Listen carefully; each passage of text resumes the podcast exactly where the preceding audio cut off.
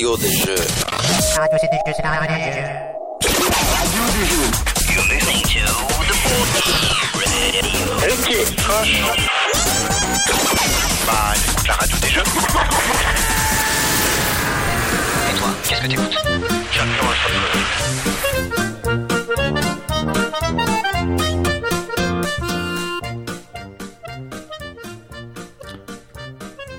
Bonsoir, vous écoutez la radio des jeux. Et puisqu'il s'agit de la première émission de l'année, permets-moi, cher auditeur, au nom de toute l'équipe de la radio des jeux, de te souhaiter une bonne année. Qu'elle soit riche en parties animées, que tes dés ne roulent que rarement sous ton canapé dans les moments critiques, que toutes les règles t'apparaissent comme limpides et que personne n'oublie de t'expliquer LE point de règle. Tu sais, cher auditeur, celui qui, au dernier tour, fait que ça ne marche pas du tout comme ça, et qu'en fait ta stratégie, elle marche pas non plus. Surtout en cette fin de cycle Maya, que tu ne te trompes pas dans les jeux que tu emmèneras dans ton abri anti-catastrophe naturelle le 20 décembre au soir pour y jouer pendant une bonne vingtaine d'années. Et pour commencer cette année, finir l'hiver en beauté, et parce que ça nous fait plaisir, nous avons l'honneur d'accueillir dans la radio des jeux Arnaud Urban. Bonjour Arnaud, comment vas-tu? Bah très très très bien. Euh, en ce presque printemps où il fait déjà super beau euh, à Paris, c'est très très agréable, surtout pour un motard. Alors, pour commencer à la radio des jeux, on a l'inspecteur gamer qui d'habitude passe à tabac nos invités en début d'émission. Ok. Donc tu t'en sors plutôt bien parce qu'il est pas là. Ouais. Mais, euh, mais il m'avait dit avant de partir, en fait, ce gars-là, c'est un petit peu le Benjamin Button de la Scrabble Connection. Alors il m'a dit globalement, tu trouves pourquoi le surnom et j'enquête sur cette histoire dico-trafiquée. Moi, j'avoue, quand l'inspecteur gamer me dit de faire un truc, je, je, je le fais. Donc globalement, trouver le pourquoi le surnom, sur le papier, c'était assez facile. Ça vient d'un film. Je vois évidemment qui est Benjamin Button, c'est Brad Pitt. Il naît comme un bébé moche et il meurt comme un bébé moche. Et jusqu'à il y a quelques minutes, c'est à peu près comme ça que je t'imaginais Arnaud. tu comprendras qu'on m'a surprise en m'apercevant que tu ne ressembles pas du tout à un bébé moche. À la limite, un petit peu à Brad Pitt si jamais ça te fait plaisir. Par contre, j'ai compris ce qu'il voulait dire en préparant l'émission. Parce que si on regarde bien, il y a quelques années, tu faisais les jeux de 2 heures qui s'adressaient aux mecs qui avaient plus de 25 ans, et encore un sobre. Il y a deux ans, tu as fait le jeu E égale M6 et il y a marqué à partir de 8 ans sur la boîte. Et l'année dernière, tu as édité Sherlock à partir de 5 ans. Et ma grande question, c'est dans deux ans, tu les prends au berceau ou? C'est ça. Je vais faire des jeux en bois de cubes. Pour ce qui est de la Scrabble Connection, j'ai pas, j'ai pas vraiment compris. Sinon que, apparemment, il y a des mecs qui trafiquent depuis des années les dicos de Scrabble pour faire un peu plus de points et, euh, et spoiler la culture. Ce gamer m'a laissé une note. Ah. Globalement, je lis. Il m'a dit Chronos, la meilleure solution avec l'aide de votre chevalet était Or, H-O-R-S, mais évidemment, ça fait les 8 points du cas en moins. Il m'a également dit Utopia, une lamentable tentative de caser un A quand il s'est aperçu qu'il n'avait pas de E. Triste leçon pour la jeunesse. Et il m'a enfin dit euh, Ilopélie, il y avait bien sûr Illipé. Illipé.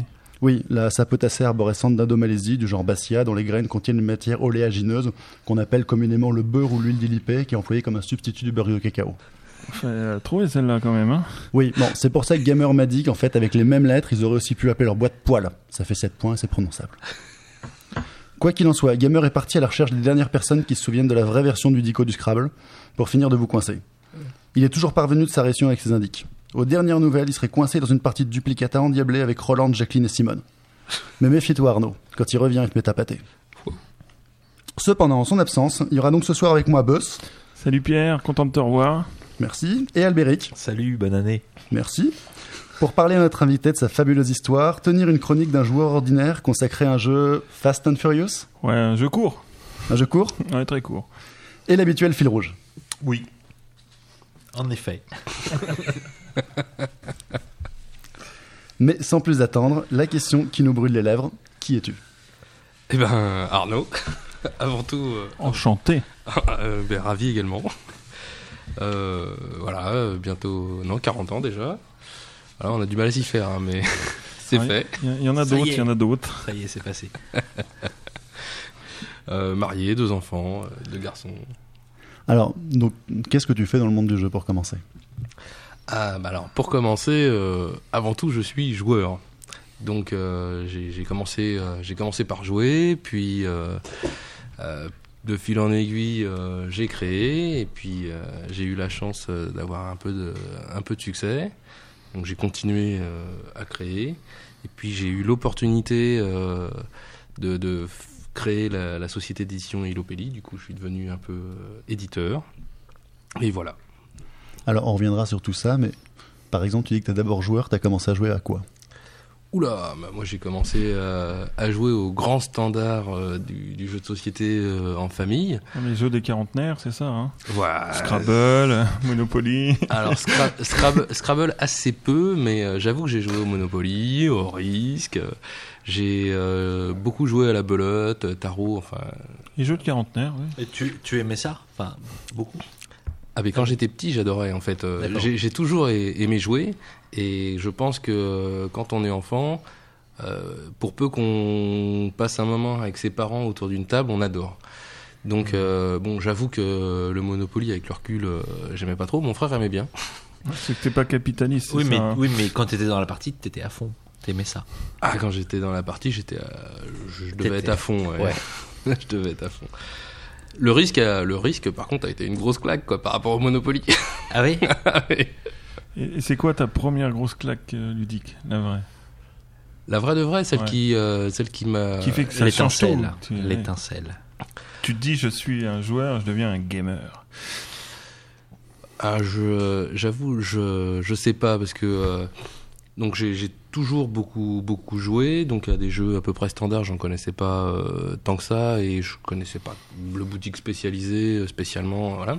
Enfin, il se trouve quand même que euh, quand j'étais petit, euh, le père de mon meilleur ami était euh, résident en Suisse et puis il voyageait souvent en Allemagne et donc il nous ramenait cependant assez régulièrement les Spiel des Jahres de là-bas. Donc malgré tout, j'ai commencé à jouer au Lièvre et la Tortue, à Domfos ou des trucs comme ça, euh, alors que j'étais encore euh, encore enfant. Mais bon, comme je savais qu'on pouvait pas les trouver en France, euh, je peux pas dire que j'étais euh, j'étais gamer. À l'adolescence, je suis parti sur euh, le, le jeu de rôle. Euh, Magnifique. Comme euh, trois quarts des invités. voilà. Et donc, euh, donc j'ai eu cette grosse, euh, cette grosse période euh, jeu de rôle, jeu de rôle auquel on peut pouvait plus jouer, euh, arrivé à un certain âge avec euh, femme, tout ça. Quel, quel jeu de rôle pour euh, les citer? Alors j'ai bon, j'ai commencé par euh, Donjons et Dragons euh, au tout départ et celui que j'ai plus pratiqué et beaucoup aimé, c'est Shadowrun. Euh, J'aimais bien son système de- d'action et euh, Son côté punk. Ouais, ce. M- Moi qui suis pas jeu de rôle, La en, radio des jeux est subversive ce soir. en, en deux phrases, Shadowrun, c'est quoi l'univers ou le Alors l'univers, c'est que euh, les Indiens d'Amérique euh, ont repris un peu le pouvoir parce que euh, un des chamans a remis la magie euh, chamanique euh, en route et du coup euh, il reste quelques euh, grandes villes comme Seattle en particulier euh, complètement entourées de grandes murailles pour se protéger euh, des Indiens et à l'intérieur des grandes villes il y a des euh, entreprises qui sont devenues des, méga corporations qui ont pris le pouvoir par rapport à l'État et donc l'État joue un rôle minime. Et donc euh, ça divise la population en, deux, ceux qui ont un travail et les chômeurs. Évidemment, les joueurs font partie de ceux qui n'ont pas de boulot et qui touchent pas de Pôle emploi. et donc ils sont obligés de, de, se vendre euh, pour faire euh, des missions plus ou moins euh, illicites pour, pour les entreprises, à savoir de l'espionnage industriel, du d'autres trucs comme ça. Alors en fait, Tadberry, c'est ce qu'on appelle du cyberpunk. En fait, pour ça que je parlais de punk tout à l'heure. C'est un des grands. Ouais, J'ai j'ai entendu le mot, je connais le mot, Ouais. mais c'est un des grands classiques. Dans, dans le jeu de rôle, t'as le mets une Medfall, le cyberpunk. Voilà, le et donc le, bah, le cyberpunk c'était un, autre euh, jeu de, jeu de rôle euh, qui utilisait un peu le même, euh, le, le même univers, c'est-à-dire que les hommes se enlevaient certains membres ou machin pour se les remplacer par euh, des trucs robotisés. Donc ça, ça crée une sorte de, de population. Euh, dans Shadowrun, il y avait d'autres euh, d'autres choses. Euh, il y avait le plan euh, de la magie qu'il n'y a pas dans, dans Cyberpunk, et puis le plan euh, virtuel informatique, la matrice. euh, voilà. Et donc on jouait à Shadowrun un peu sur ces sur ces trois plans, euh, voilà, avec des différents archétypes de personnages comme les, bah, les les magiciens, les samouraïs des rues, donc un peu cybernétiques, et euh, les deckers, c'est-à-dire les informaticiens fous euh, qui rentraient dans la matrice pour euh, débrancher les caméras de surveillance, etc. Et du coup, ce type d'univers steampunk, il t'arrive de repenser à recréer dedans ou y retourner typiquement via un autre moyen, genre le jeu de plateau? Alors c'est pas exactement steampunk. Cyber, cyber. Non, excuse-moi, cyberpunk, je... Alors non, non, non, pas excessivement. euh, non, ça m'inspire pas forcément plus que ça, mais j'ai beaucoup aimé y jouer à, une, à une certaine époque et, et- et longtemps. Et donc en fait, pour reprendre le fil, euh, je suis retourné au, au jeu de société euh, complètement par hasard. En fait, c'est euh, dans le milieu professionnel. J'ai été embauché quasiment en même temps qu'une autre personne qui s'est retrouvée dans le même bureau que moi. On a commencé à échanger. T'es joueur, ouais, ouais. Et lui, il avait juste 600 jeux chez lui, quoi. et donc il m'a dit ah bon attends, je vais te présenter deux trois trucs. Et euh, C'était en quelle année? c'était en 2000. Ah oui, donc 600 jeux en 2000, c'était déjà pas mal comme, euh, comme Ah oui. investissement. Ouais, tombé non, sur il- le, il- un des cinq gars en France qui avait 600 jeux, quoi. je ne sais pas. mais- À part François Hafner ou un ou deux. Non, je sais pas. Non, mais il en avait. Un qui parlait l'allemand couramment, peut-être. hein, ne. Non, non, non, Même pas. non, non, même pas. Mais euh, il y avait euh, Oya faisait déjà euh, Ouais. beaucoup de travail de, de traduction à l'époque et euh, c'était vraiment vraiment super pratique. Quoi. On avait un, un problème de règles, on téléphonait euh, à la boutique, euh, il nous expliquait rapidement le truc. Enfin, c'était euh, la hotline en direct. C'était une, une belle époque aussi. Quoi. Enfin, Tu as gardé des contacts avec, Avec- ton ex-collègue? Oui, j'ai gardé des contacts Ouais. parce que euh, on a failli l'Opélie ensemble en fait. Ok, d'accord. Et puis c'est le parrain de mon petit. D'accord. Ouais, ça a créé pas mal de liens. On est, on est bons copains maintenant. Donc on parle de. Est-ce qu'on peut le citer Oui, euh, il s'appelle Yves Touchard. Yves Touchard et d'accord. Ilopelli, vous êtes deux. Bah, on- c'est une SARL, oui. D'accord. On est deux. Et du coup, par rapport, parce que tu as beaucoup travaillé avec d'autres euh, d'autres personnes, je pense par exemple à Ludovic Viala, que j'ai aussi. euh, Voilà. Alors, bah, Ludovic, euh, Ludovic, je l'ai, je l'ai, je l'ai connu euh, un tout petit peu euh, après. Donc, j'avais passé ma phase, euh, ma phase joueur et j'avais commencé un peu à, à faire des, à faire des jeux. J'ai toujours aimé ça, même avant en fait. Euh, tout petit, j'en faisais déjà euh, un petit peu. Et euh, donc, on, par la force d'Internet, on était, on s'est retrouvé sur sur le site de, de Régis qui s'appelait Hexagame, qui, était un peu l'équivalent de la protozone de Trick Track actuellement. Et donc on communiquait comme ça via forum. Et puis on s'est dit un jour, bah, autant, autant se voir. Et Et donc, là, le, le choc. du tout, euh, du tout. Mais le, le- donc on s'est vu euh, au, au monde du jeu avec euh, il y avait Guillaume Blossier, Ludovic et puis moi-même. Donc en fait, vous vous êtes rencontrés sur Mythic. C'est ça, c'est le mythique du le, mythique ludique. le, le, le mythique du jeune auteur de jeu. et puis, euh, puis voilà, puis euh, du coup, euh, il y avait le, le concours de Boulogne-Billancourt qui se créait, puis on s'est dit, tiens, allez, on va tous placer nos jeux euh, au concours euh, de Boulogne. Et, et voilà, c'était c'était une, une belle première aventure, quoi. Alors tu disais tout à l'heure que tu avais toujours eu envie de créer des jeux. Oui. Oui, c'est-à-dire que, euh, en fait, des, je me souviens d'un premier truc que j'avais fait euh, à, à 17 ans. En fait, rapidement, quand on, quand on joue, on, on a souvent envie de faire des, des variantes. J'imagine que c'est arrivé à plein, plein, plein, plein de joueurs.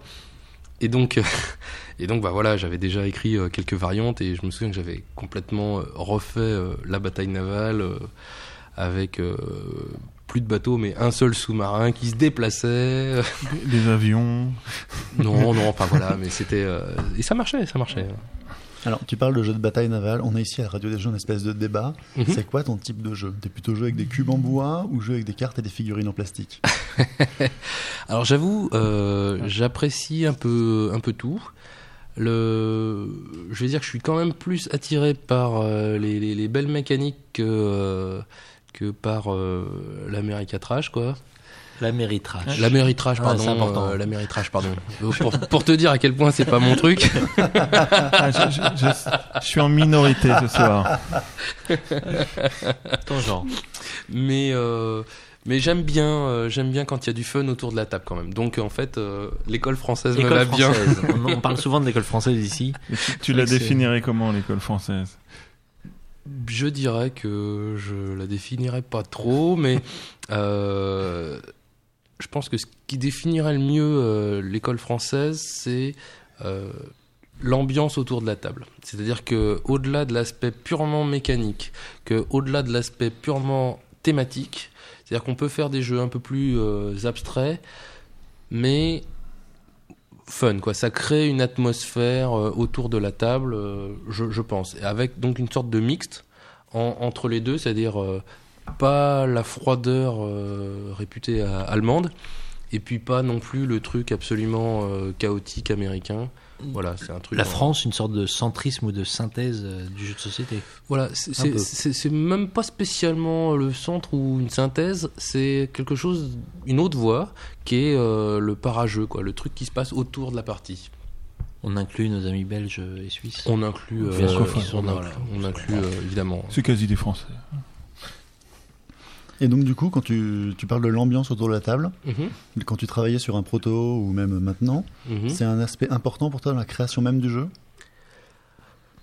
Oui, c'est pris en compte, euh, à savoir euh, le voilà le plaisir euh, immédiat ou non ou après la partie qui peut qui peut régner, c'est un aspect important et dans la même manière on prend en compte le le, le gameplay, c'est-à-dire que à chaque tour quel, que va pouvoir ressentir euh, le joueur en, en le en jouant quoi.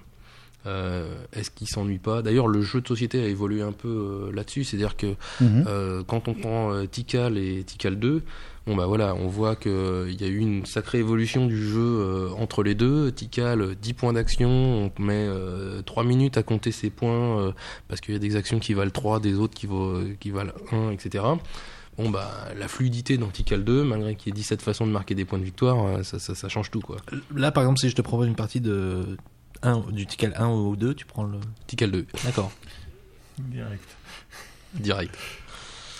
Et donc, après, au bout d'un moment, tu t'es lancé, comme tu le racontais, dans le concours de Boulogne-Billancourt. Exactement. Ex- Exactement. Donc, euh, bah, par une, une sorte d'émulation de groupe, etc., on avait chacun euh, notre, euh, notre prototype. Et puis, euh, et puis voilà, c'était, euh, c'était, c'était le début. Donc, on, on se s'est présenté euh, entre nous déjà. On s'est motivé entre nous à les finir aussi. et euh, c'est vrai que euh, Boulogne, le concours, euh, a une grosse qualité, c'est d'être périodique et sa force à finir nos jeux. Ça met un délai, quoi. Enfin, Ça met un ouais. délai, ça met une échéance. Mm. Alors que si on n'en a pas, bah c'est c'est comme les retraités qui n'ont jamais le temps de finir euh, ce qu'ils ont à faire, en disant euh, tout le temps euh, j'ai pas le temps, j'ai pas le temps. Bon bah là, jamais l'isolation du garage. Voilà. Jamais. c'est ça. Il y, a, il y a beaucoup de livres aussi qui sont débutés et jamais finis. Donc euh, les jeux, c'est pareil. Voilà. Et donc d'avoir une échéance et de se dire allez, faut faut faut qu'on présente quelque chose cette année quoi. Par contre, c'est intéressant ce que tu, tu dis, on avait chacun notre prototype. À mais si je me ouais. trompe pas, Chronos, alors est-ce que c'est ta première participation déjà? Non, Chrono, c'était pas notre première participation. En Ah. fait, euh, euh, bah, à l'époque où j'ai rencontré euh, Ludovic, euh, c'était donc en, en 2003. Donc euh, Ludovic a participé au, au concours, de même que euh, Régis. Ils sont tous les deux gagnés, pas moi. Tu leur as voulu. Oui. non, du tout, du tout, du tout, du tout. Euh, non, euh, c'était un, vrai plaisir. Et c'était voilà le, le- le premier, le, le premier concours. Et t'as- participé combien de fois en fait? Ça, c'était une question. voilà, je je sais pas combien de fois euh, j'ai participé, mais euh, j'avoue que j'ai pas participé tous les ans, mais euh, une fois tous les deux ans, je pense. Euh, Donc depuis euh, depuis 2003, ça ça ça, Oh là là, calcul de tête. ça fait un peu quoi. 4-5 fois quoi. Voilà, c'est ça. Alors, on va reparler de Chronos évidemment un petit peu plus tard. Mhm. Mais moi, il y a une question qui me vient, c'est est-ce qu'après Chronos, tu as continué à participer? Ah bah oui, bien sûr, bien sûr. Après Chronos, on a continué à, à participer, voire même à gagner. Puisque euh, avec Ludovic Viala, donc trois ans après Chronos, on a récidivé à, à la, à la Ludo avec euh, Lutin Malin, D'accord. Qui n'a pas été édité. qui n'a pas encore été édité. Ah, en- encore. Ah, il y a Ah, quelque attention. chose là. Ouais, mais bon. Tu peux pas en parler, ça? Bah, Non, non, il faut, il faut que tu, sa- tu saches, euh, Arnaud, que Albéric est notre chasseur de scoop. hein. C'est chasseur de lui, scoop. c'est lui qui va essayer de te faire parler. Lutin malin. sortir. Vous gardez le nom Euh, À voir, je, je à sais voir. pas. Et donc, l'aventure Chronos, cette fois-ci, vous vous lancez à plusieurs, On se lance à deux. à deux. Bien, en fait, euh, Euh, plusieurs, hein, deux. Donc après, après s'être rencontrés et avoir bien accroché euh, Ludo et moi, bah, on a on a commencé à s'échanger euh, quelques quelques idées, puis bah, ça a jamais spécialement euh, marché. Et puis à un moment donné, Ludo me dit tiens, faudrait qu'on fasse un, un truc ensemble. Puis il avait euh, une, une, une première idée, mais assez euh, assez générale. Il m'a dit si, si t'as un mécanique à mettre autour. Puis du coup, j'ai commencé à, à réfléchir. Je lui ai proposé quelque chose. Puis ça, ça a plu. Et puis depuis, on, ensuite, on a, on a entre les premières idées, pas mal, euh, pas mal évolué. Puis ça a fait euh, les croisés du temps. Votre mode de fonctionnement, euh, euh, tous les deux, c'est. euh, Il y en a un qui propose une idée, l'autre qui rebondit dessus. Enfin, il y a vraiment un. C'est un, ouais, un- une sorte de ping-pong d'idées. C'est-à-dire que euh, on est assez complémentaires euh, dans l'aspect euh, création, dans le sens où lui, il est justement beaucoup dans le parageux, ambiance, euh, feeling de la partie, qu'est-ce qu'il veut voir sur le plateau, bouger machin. Et je suis plutôt le régleur, quoi. D'accord. Voilà, donc euh, mécanique qui va faire ça ou ça, et puis euh, réglage. Mais après, ça se mélange beaucoup parce que effectivement, c'est un, un ping-pong de, de tous les jours. euh, Et ça se passe par email, téléphone euh, alors, euh, ça se euh, passe. en euh, vrai. Ouais, ça se passe beaucoup euh, par euh, messagerie instantanée. D'accord. Ok. Non, mais ça c'est intéressant. Tu vois, les, les trucs discrets au boulot. Oui. Tut. Tu dis que vous avez multiplié les participations au concours de Boulogne, ça veut dire que vous avez réussi à créer Chronos en moins d'un an? Chronos euh, s'est créé euh, peut-être pas en moins d'un an parce que euh, on a peut-être loupé loupé une année, mais ça a été relativement vite. Je, je dirais euh, 8-9 mois, quoi, un truc comme ça, pour aller jusqu'au concours de Boulogne. Après le concours de Boulogne, il y a eu encore un peu de temps. Ah, C'est-à-dire qu'en 9 mois, on peut faire des choses. Ouais, on peut. un enfant. Une- question qui revient souvent. Enfin, euh, comment tu sais que, enfin, comment vous savez tous les deux que votre jeu il est terminé et prêt à des tests, un feeling, euh, de Oui, l'expérience. euh, oui, euh, il y, a, il y a beaucoup de, il y a beaucoup de tests.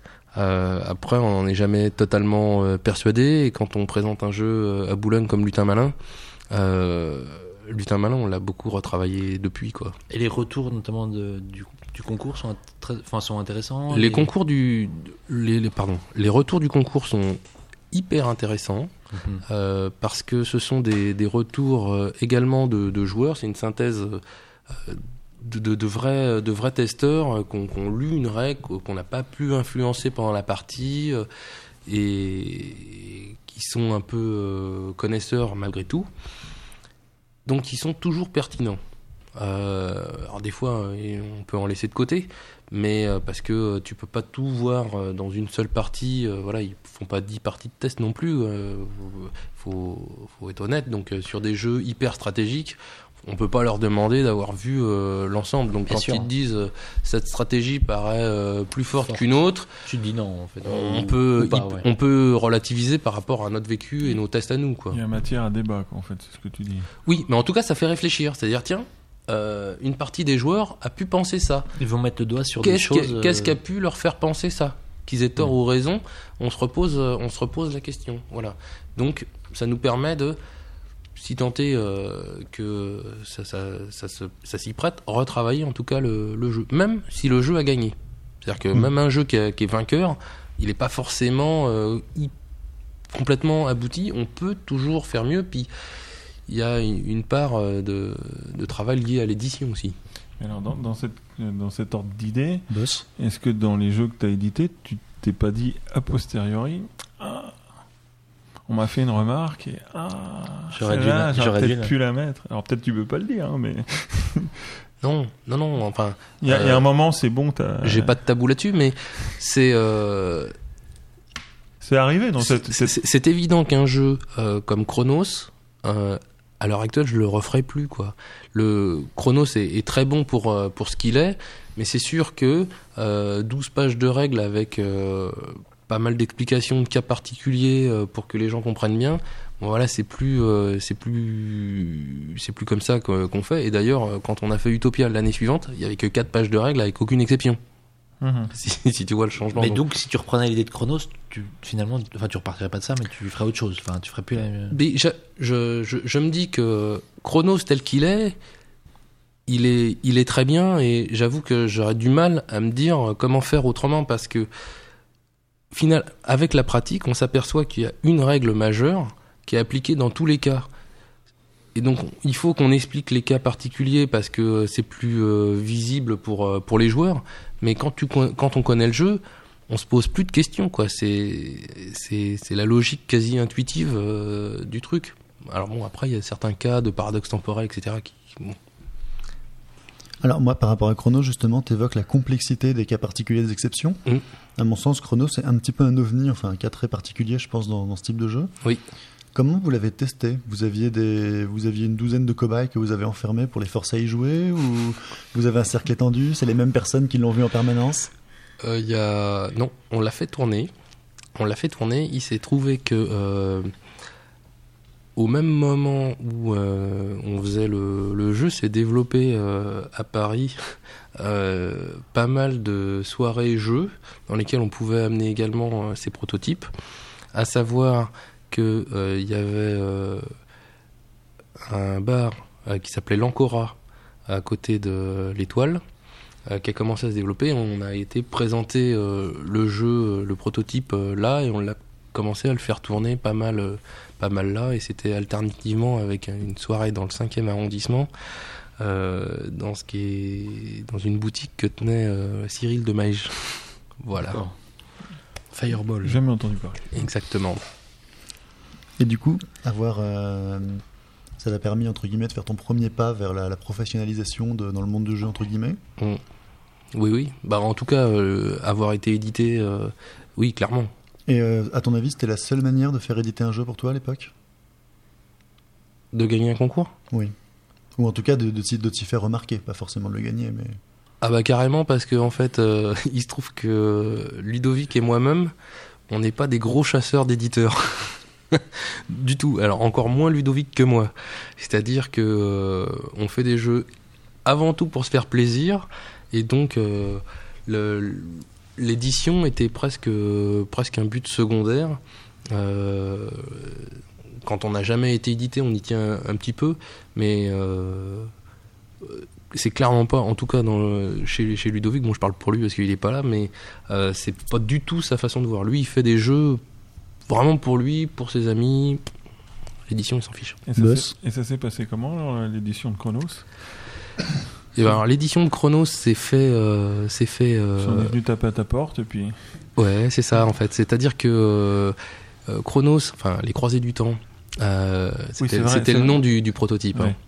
Et euh, a participé à un premier concours qui s'appelait le JSP Project, organisé par le magazine JSP, des jeux sur un plateau, et dans lequel le, le vainqueur était euh, censé pouvoir se faire éditer par euh, l'un des éditeurs euh, du jury, à savoir Asmodée et Wonder. Il s'est fini que dans la sélection, aucun jeu ne correspondait à leur gamme, Mhm. mais ça a permis à notre jeu de, de finir parmi les, les finalistes et donc malgré tout de se faire remarquer par, euh, par ses éditeurs. Les éditeurs français parlent beaucoup euh, entre eux, on s'aime bien. Et, euh, et du coup, un peu, un, peu, un peu plus tard, il s'est trouvé qu'on a gagné Boulogne Mhm. également. Et, et là, bah, donc du coup, le proto a fait un peu parler de lui. Et, euh, et Hicham euh, est venu vers nous. Euh, De Matago. euh, Voilà, ouais. Hicham de Pour, Matago, pour les rares personnes. qui, qui ne saurait pas. voilà, donc euh, Monsieur Hicham de Matago est venu vers, euh, vers, Lu- Ludovic, vers Ludovic euh, et moi-même. Et il nous a dit euh, le jeu m'intéresse, est-ce qu'on peut le tester euh, entre nous et puis euh, partir sur une édition? Et l'édition s'est fait super vite puisque le jeu était prêt pour, euh, pour Essen, c'est-à-dire tr- trois mois après quoi. Le boss Le, ch- le changement de nom, ça va pas poser de problème? Bah non, Non. non, en fait, euh, Vous auriez pu chercher toute une nuit euh, pour essayer de trouver les bons noms Bah, Ça, ça je- s'est fait naturellement rapidement. non, non, non, on, on, on a- on a pas mal cherché, euh, Ouais. Ludovic et moi, et puis, et puis Hicham est venu avec Chronos. On a fait, ouais, bien. un grand pro. C'est lui, en fait, l'infiltré de la Scrabble Connection. c'est ça, c'est ça. bah en fait c'est comme tout en fait euh, il, il cherchait un nom un peu international euh, voilà qui, qui, qui marche un peu dans toutes les langues parce que lui il, il lançait un peu euh, sa, sa société en tout cas avec un, un gros jeu il avait déjà repris euh, Zundu il avait Planète Petri Et C'était c'était tout quoi. Il, il commençait en fait. Et donc voilà, il se lançait sur, euh, il voulait se lancer sur l'international. Donc on a fait euh, Chronos en, en trois langues euh, d'entrée de jeu. On allait faire euh, en même temps que la sortie. Enfin voilà. Et donc, vous éditez Chronos, vous allez à Essen, Mm. tout se passe bien. Oh là Et Son, ouais, alors, bon, tout se passe pas, tout se passe pas mal, mais euh, épique. Euh, euh, un truc vraiment, un truc vraiment épique, c'est-à-dire que comme tout a été fait super, super vite, euh, que ce soit euh, les illustrations qui ont été beaucoup repris euh, d'ailleurs du, du prototype, parce que sur ce prototype-là, nous avons eu la chance d'avoir eu l'aide de Jean-Claude Adelman, euh, qui, qui a fait euh, tout bénévolement euh, un travail extraordinaire. D'ailleurs, les cartes dans le jeu final euh, sont restées celles qu'il avait fait pour, euh, pour le prototype. Euh, le plateau a un peu été retouché, mais euh, sur, euh, sur les montagnes par exemple, mais l'essentiel euh, était, était là. Donc il y a eu un travail supplémentaire qui a été de faire, euh, d'illustrer la boîte, etc. Tout a été fait euh, très très vite et cependant, on a eu les boîtes juste, euh, juste avant Essen, quoi.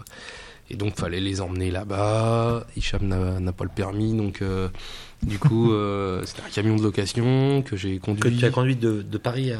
de Paris à Essen. Essen. On est arrivé à 4 heures du matin euh, là-bas. Et tu, crois- tu crois que c'est un, c'est un critère chez ces auteurs, Hicham, qu'ils aient le permis ou il a le permis de tuer Il était en train de le passer. Je sais pas si, je sais pas s'il l'a eu ou s'il a abandonné. Donc si, si tu lui envoies un proto, faut mettre permis B dessus. Quoi. Non, non. Non, mais tout a évolué, tout évolue. Je crois qu'Hicham n'a aucun, n'a édité aucun jeu de course à ma connaissance. non, je, je, je crois pas. non. Donc le camion et Essen, quoi. Voilà, camion Essen, 4 heures du matin, et donc euh, le, le salon ouvrait à 10 heures. euh, à 10 heures. On n'avait pas du tout fini de, de- le stand et tout, euh, épique. Et t'étais déjà allé en tant que, que joueur de base à Essen ou c'était vraiment la découverte? Euh, non, c'était une découverte aussi. Ah ouais, donc ça- c'est quand même le gigantisme qui t'arrive en pleine poire, Ah, c'est ça. c'est ça, c'est ça. C'est ça, c'est euh, non, c'est c'est énorme quoi. Un monde euh, fou, euh, une queue, euh, des, des queues sur les stands énormes, les boîtes qui partent comme ça. euh. Tu nous disais tout à l'heure, juste avant l'émission, à Essen, en fait, les gens, ils viennent plus. C'est peut-être euh, les Allemands ou je ne sais pas quoi. Ils viennent plus pour acheter que pour jouer finalement. Enfin, Ah, Ils viennent, ils viennent pour les deux, mais je pense que il y a un gros phénomène de on va à Essen, on va aller voir les, les jeux d'occasion qu'on va acheter euh, 5 euros, alors que c'est des pures perles. Et, euh, et puis on va aller voir les éditeurs euh, sur place euh, avec leurs toutes nouveautés toutes fraîches euh, qu'on attend depuis 3 mois, parce que euh, on en est informé maintenant. Et voilà, donc c'est une, une soif de découverte de la nouveauté, de trouver la perle ancienne euh, Pas cher. pas cher. Et donc il y a une, voilà, une, une vraie volonté de faire ces collections. Donc euh, il y, a, il y a quelques joueurs euh, dont j'ai pu faire partie qui disent je fais mes achats à Essen, quoi. Avec le camion. Ca- quasiment pour l'année, quoi. Donc, et, euh, et maintenant, Albéric maintenant non, maintenant je suis hyper, euh, hyper, Parce que tu, reviens avec 40 boîtes. hyper sage, hyper sage maintenant. Et, et Chronos, à Essen, vous avez tout liquidé. À Chronos, euh, Essen, ça a été terrible en fait. euh, tout- n'aviez pas assez on n'avait pas assez. Euh, toujours, euh, toujours Jean-Claude avait, euh, Adelman donc avait, avait fait un petit film de bande-annonce euh, en image de synthèse euh, énorme, enfin d'une qualité euh, folle. Et c'était euh, le- le- le- la première bande-annonce de jeu de société qui devait être fait. Depuis, ça, ça- il y en a d'autres qui ont, qui ont pu le faire également. Et donc ça avait fait un buzz pas possible. Donc le jeu, euh, on s'en savait pas, mais était très attendu. Et euh, on n'a pas eu le temps de faire notre, mettre en place trop euh, le stand. On ouvrait les, les cartons et on vendait les jeux, quoi. C'est quand même C'est incroyable. Ah, Enfin, faut, faut le vivre pour dans le tous les domaines, euh, c'est un truc que tout le monde veut. À part les iPods ou je sais pas quoi, les. C'est ça, c'est ça, ouais. les- iPad a les fait iPads, pareil. Les iPads, voilà. Donc ça va, t'as t'as pas trop, trop, trop été grisé. Tu t'es dit, waouh, je fais un jeu, c'est mon premier édité. Mm, Bah non, non, parce que euh, non, non, en fait, on On comprend pas. non, on prend ça, on prend ça comme ça, on sait pas. C'est voilà, peut-être que ça se passe tout le temps comme ça là-bas.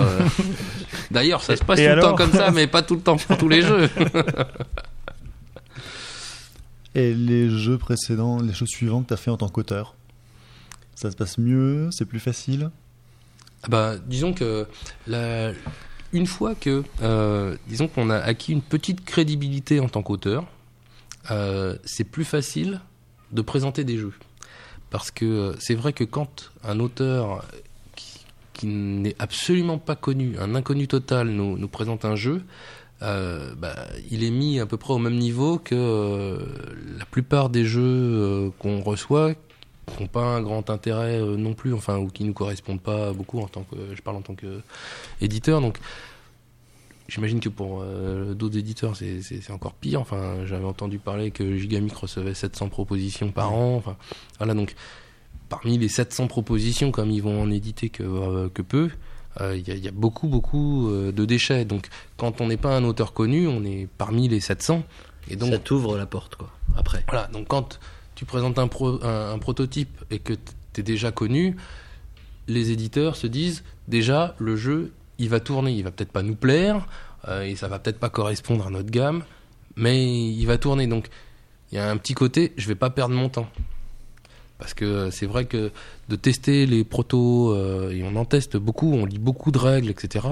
euh, quand euh, on dit bah non, ça nous correspond pas du tout, derrière c'est une déception malgré tout parce que quand on est éditeur on cherche des jeux et on cherche des jeux bons à éditer donc quand on se dit bah le jeu il me correspond pas ou il me plaît pas on se dit bah voilà je viens de perdre du temps Alors, moi, parmi les jeux que t'as fait, celui qui m'intrigue le plus, je dois le dire, c'est E égale M6. je n'y ai pas joué. Comment t'es rentré là-dedans? Eh bien, euh, c'est une opportunité qu'a eu euh, Ludovic. Euh, je ne sais pas comment. euh, c'est- en fait, c'est un jeu sur appel d'offres. Et donc, je ne sais pas comment l'appel d'offres lui est arrivé. Et euh, quand ça lui est arrivé, tout naturellement, il s'est tourné euh, vers moi. Il faut savoir que Ludovic, euh, sa profession, c'est de faire des jeux euh, pour euh, animer des, des formations euh, d'entreprise. D'accord. Donc, euh, au-delà de faire des jeux pour nous faire plaisir, euh, il fait des jeux pour euh, dans, dans, dans son travail. Et lors de nos échanges fréquents sur tout, tout, euh, on s'est parlé aussi de temps en temps de, des, des, des jeux qu'il faisait pour, pour son boulot.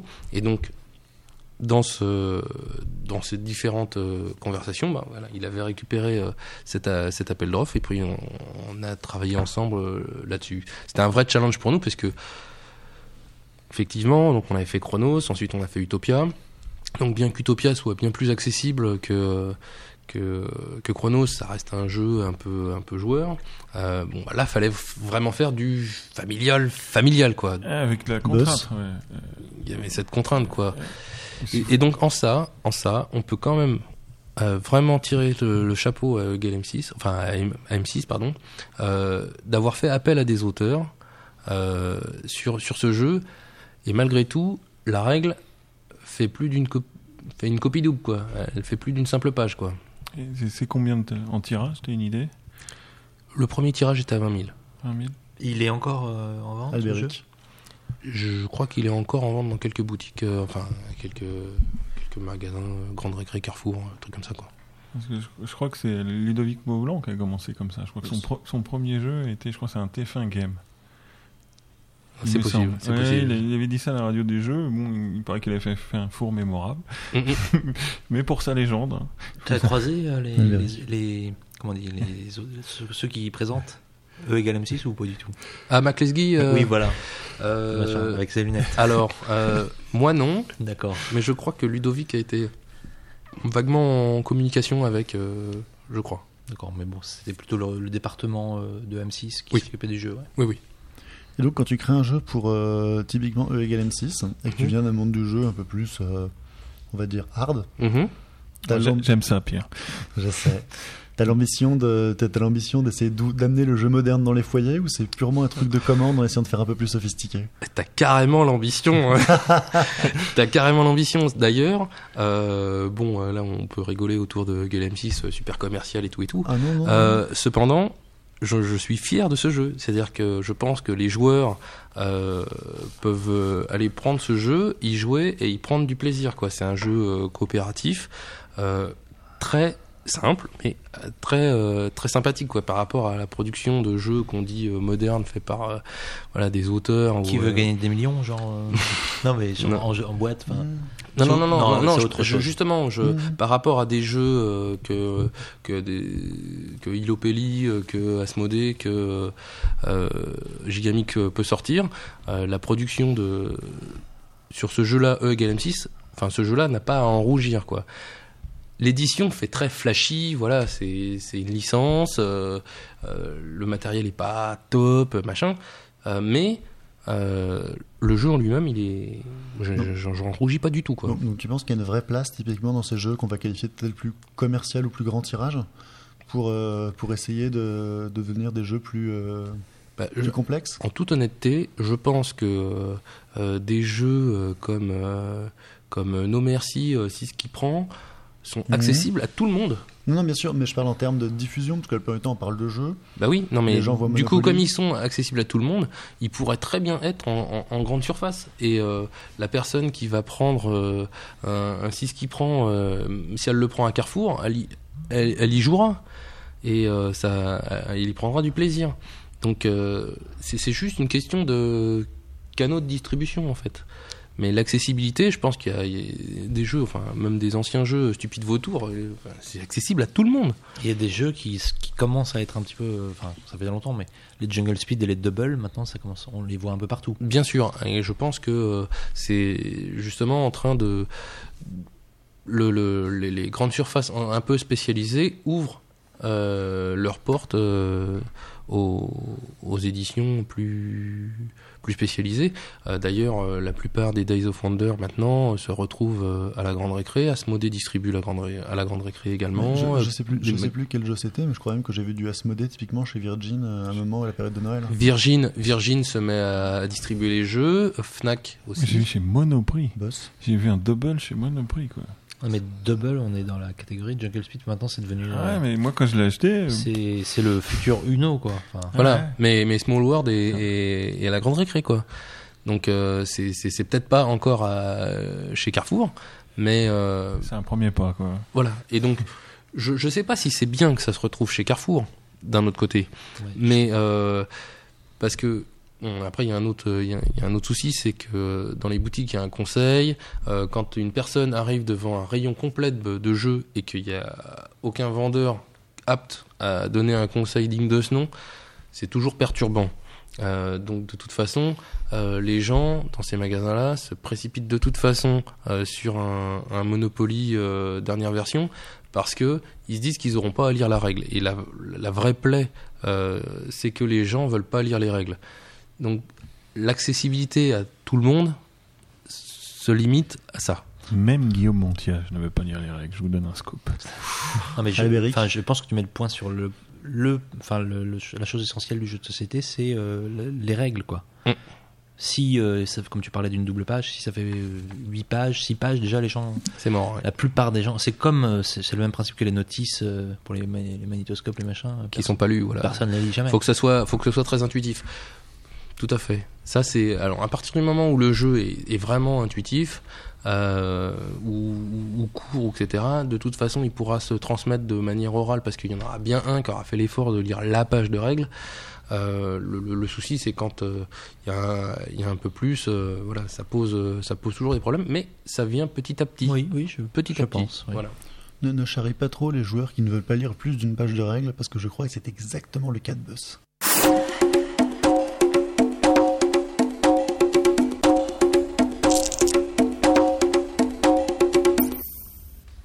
Alors, messieurs, aujourd'hui, pour préparer cette chronique, j'ai sorti ma calculatrice. J'ai fait un calcul très savant pour compter le nombre de jours qui nous restaient et j'ai compté 37 jours. Avant quoi? Et ben voilà, la question c'est vraiment un événement qui est très très important. Alors, selon vous, c'est quoi? Dans 37 jours, qu'est-ce qui se passe? C'est pas le truc des Mayas, non C'est les élections présidentielles? Ah, bravo Arnaud. Ah mince. Ah. C'est pour ça qu'aujourd'hui, je vais vous en parler. Ah, excuse-moi, Boss, je pense pas que ce soit ni le lieu, ni le moment de parler politique. Mais, mais bien au contraire, Pierre, euh, moi je suis à la mode. À la mode. Mais oui, à la mode. Alors ne panique pas, Pierre. Je sais que tu es le garant de l'esprit de la radio du jeu et que surtout de l'esprit de sa neutralité. C'est-à-dire que tu sais très bien que si je vais parler d'un candidat, il va falloir que je parle des, je sais pas combien il y en a, mais les, Huit. les, dix- les 8, Huit ou- 8 ou 9 autres pour pas, comment ça s'appelle, euh, pour respecter euh, bon, une forme d'équité. Il y en a eu en moins parce qu'ils n'ont pas eu leurs 500 signatures. Oui, voilà. Mais, mais en fait, euh, le problème, c'est que c'est dans 37 jours. Donc, s'il faut que je parle à chaque émission d'un candidat différent, il va falloir qu'on accélère le rythme des émissions. C'est c'est plus une tous les trois mois, les gars. Il va falloir en faire une tous les, tous les deux, trois jours. Vous êtes prêts? Non, non, en fait, euh, rassurez-vous, tout va bien. Je vais juste vous parler d'un phénomène de mode qui semble avoir euh, frappé le, monde ludique. Je pense que vous, avez pu le remarquer. En tout cas, moi, j'avais jamais observé un tel engouement pour un thème aussi précis que la politique. Alors, euh, jugez plutôt. Là, j'ai envie de faire une blague sur un chien, mais enfin, comme elle est très éculée, je vais, la, je vais la garder pour moi. Et voilà, je vais vous faire la liste. Alors, scandale élection 2012 de Chris Bae chez Ludikif. Racolage électoral, un jeu de Hans Margolinski, John Harvey Marwi- Marwini, publié chez Marwini Corporation. La course à l'Élysée de Abel Lanzac et Christophe Blain chez Yellow. Élisez-moi de Elsa Fressenet, journaliste aux échos, hein, rien que ça. Et de notre bon camarade Mathieu Bléau que nous saluons, chez Hachette, c'est pas rien. Si j'étais président, de Ludovic Meublon chez, Cocktail Game. Donc moi, de mémoire, je pense pas qu'en 2007 on ait connu autant de sorties, aussi rapides, hein, en quelques mois, sur la thématique politique. Alors si on regarde la liste, on peut constater qu'il y a deux catégories dans la thématique. Alors il y a une thématique un peu sérieuse, où le titre nous évoque la compétition politique. Élisez-moi, la course à l'Élysée. Et puis il y a une thématique euh, qui dénote une vision un peu moins flatteuse pour nos édiles. Racolage, scandale. Bon, c'est des mots euh, qu'on associe assez facilement à la politique. Donc euh, le jeu dont je vais vous parler, et dont vous avez sans doute noté l'absence dans cette liste, se classe plutôt dans la seconde catégorie. Alors, vous l'avez peut-être déjà deviné. C'est, je pense, le plus ancien dans la liste, hein, celui qui a été édité l'année dernière. Donc c'est un jeu de Ludovic Maublanc, édicté chez Cocktail Gang, illustré par Martin Wigberg, qui reprend une phrase désormais célèbre, sortie de la bouche de notre président à un salon de l'agriculture. Quel est ce jeu? Ah, ouais, je sais. Arnaud? Ja- Jamais de grossièreté. Ah. Il me casse ma vanne. Personne? Non? Bah ce jeu, je vais vous le dire, et je, je vais prendre sur moi, et oui, je vais dire une grossièreté à la radio. Ce jeu s'appelle Casse-toi pauvre con, et c'est un jeu hautement subversif. Alors dans Casse-toi pauvre con, il y a un gros mot dans le titre. hein. Alors je sais pas chez, je sais pas chez toi Arnaud, chez Ilopelli, qui fait quand même des jeux pour toute la famille, qu'on se permettrait une telle audace. Non. Il n'y aurait pas un jeu genre euh, Jurassic ta mère. Non, jamais. non, jamais. Et quand on constate que l'âge minimum préconisé sur la petite boîte en métal pour jouer à ce jeu est de 12 ans, 12 ans quand même, hein, Ouais. on se demande bien comment doivent parler les enfants de Ludovic Maublanc. Enfin, moi je me pose la question. Alors sur ce jeu extrêmement subversif, il y a même eu une polémique à un festival consacré aux jeux de société, Ludimania, à Saint-Apollinaire, comme tout le monde le sait, qui est en Bourgogne. Alors aurait-on censuré Casse-toi pauvre con? Alors, je me garderais bien de me prononcer. Pierre n'aimerait pas que la radio des jeux soit attaquée en diffamation et qu'on retrouve Guillaume Montiage derrière les barreaux et que Frédéric Brelot annonce à la presse, après sa mise en examen, qu'il a une très grande confiance en la justice. Non, non, ici on va parler de jeux, et rien que de jeux, nous sommes là, nous sommes pas là pour nous attirer des inimitiés. Alors de quoi il en retourne? Casse-toi Poston est un petit jeu d'observation et de rapidité. Donc quand je dis petit jeu, c'est pas péjoratif, c'est juste chez Côté le Game, on fait des jeux quand même assez légers. La thématique, vous êtes un homme politique ou une femme politique et vous faites un bain de foule car vous cherchez à vous rendre populaire en vue d'une élection future. Parmi le public, certaines personnes vous sont favorables et d'autres plutôt hostiles. Alors le principe est simple, on met en vrac des cartes foules au milieu de la table. Et dans une manche, chaque joueur tente simultanément de récupérer les cartes foules qui lui semblent les plus avantageuses. C'est-à-dire celles qui possèdent le plus de badauds qui vous sont favorables et qui comportent surtout le moins de badauds hostiles. Si vous récupérez des cartes avec du public hostile, vous accumulez des points de stress. Et dès le huitième point acquis, vous devez crier bien fort. Personne va le faire encore? Je m'y colle. Casse-toi, pauvre con. Merci Pierre. Quelle audace. Alors tout ça, c'est pour symboliser que votre homme politique ou votre femme politique a complètement crassé, a craqué sous le stress. La radio des jeux a gardé un esprit punk. Ok. Très, très. Alors, la subtilité, c'est que vous tirez un personnage au début du jeu, vous choisissez un personnage, et que selon la carte de personnalité politique que vous avez choisie, le public vous est favorable, le, le public favorable ou hostile varie. Alors un Dominique bleu à Dora est entouré d'une riche héritière et d'un cadre supérieur, alors qu'une Martine rouge préférerait une ménagère de 50 ans ou un Daniel vert, un syndicaliste moustachu. Chaque personnalité a donc son échelle de valeur, et si par malheur, Dominique bleu récupère des cartes avec des syndicalistes ou des amateurs du bistrot, c'est le drame. Il ne se sentira pas à l'aise et accumulera ses fameux points de stress. Il commettra l'irréparable. Mais là, je ne vais pas vous la refaire, hein, je l'ai déjà suffisamment dit.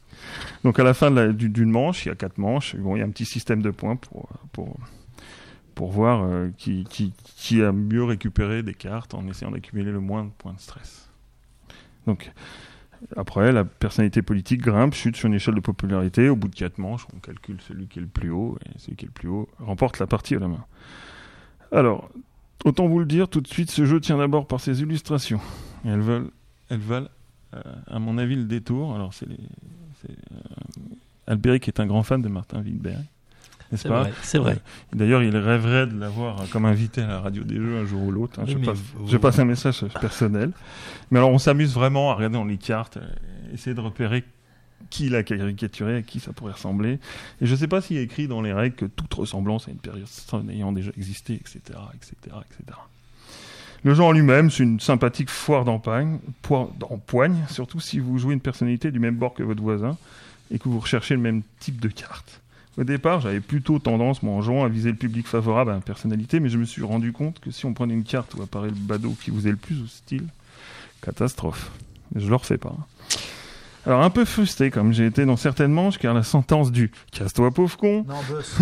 désolé, ça bat très rapidement lorsqu'un de vos partenaires fait n'importe quoi en prenant pile poil la carte full qui s'oppose parfaitement au goût de ses personnalités. Alors, moi, je suspectais mes potes, enfin certains, de faire n'importe quoi.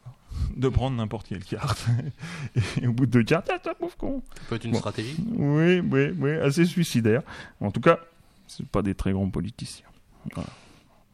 Alors on l'aura compris, Casta Pauvre Con, c'est un jeu fun, rapide, sans prise de tête, comme, euh, Cocktail, comme Cocktail Game sait faire. Alors, je me pose quand même une question, mais alors ça c'est vraiment très personnel, c'est sur le timing de l'édition, parce que c'est sorti au printemps dernier. Et je me suis posé la question, s'il était sorti en septembre? Et si j'avais la carte Dominique Rouge? Sur mon échelle de valeur, quel type de petite personne j'aurais eu comme préféré? Alors, Je sais pas, une soubrette, une suédoise, quelque chose de, de mignon. Non, je me suis posé la question, mais je le saurais jamais, j'aurais jamais la réponse. Et euh, Pierre, non, on n'aura pas d'ennui avec la justice et compagnie. Alors, pour terminer cette chronique euh, ô combien sérieuse, je voudrais tout simplement rétablir une vérité historique. Ah.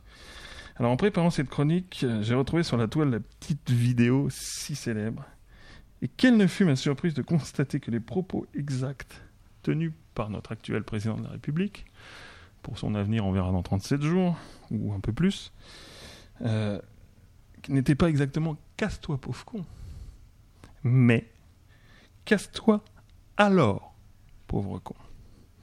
Et pour moi ça change tout. Alors je me demande si euh, une telle boulette, parce que c'est vraiment une boulette d'édition, hein, on peut le dire, euh, sera corrigée dans une deuxième édition, alors peut-être en 2017, je ne sais pas.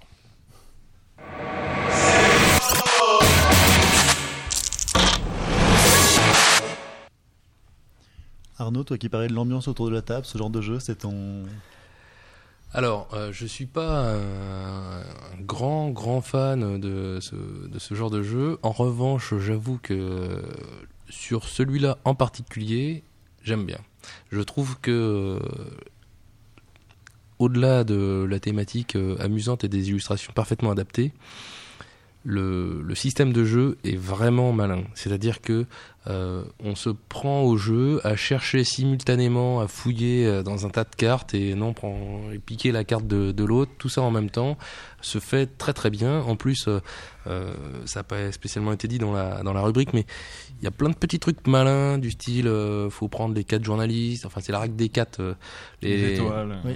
4 étoiles, etc., etc. Ce qui fait que euh, voilà, on peut, euh, on se prend, on se prend au jeu et puis c'est vrai que la petite phrase met, met tout de suite euh, le, le ton sur euh, sur la partie et C'est quoi la petite phrase déjà ah, suis pas arrivé. c'est bien là, riche intelligent, mais c'est un contrario.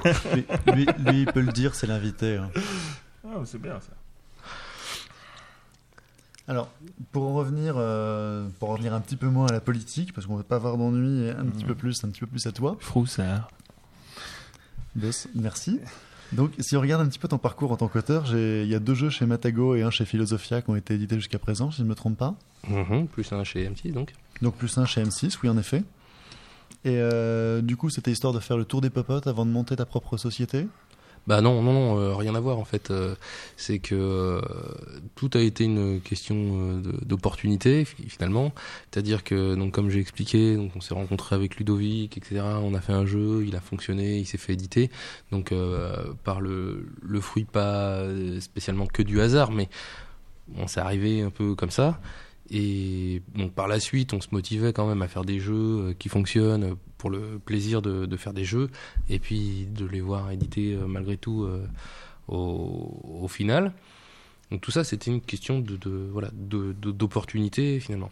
Après, le, le fait d'avoir monté Ilopelli n'a rien à voir et donc il n'y avait pas de stratégie sur le fait de faire éditer mes jeux avant de monter ma propre société d'édition. Non, Ah. je, je parlais pas d'une stratégie, hein, mais plus de. Est-ce que ça donné par exemple pour toi, pour la suite de ton, pour ton changement de métier, finalement des bonnes pratiques? Alors, euh, d'avoir de l'expérience, ça aide. Oui. Toujours.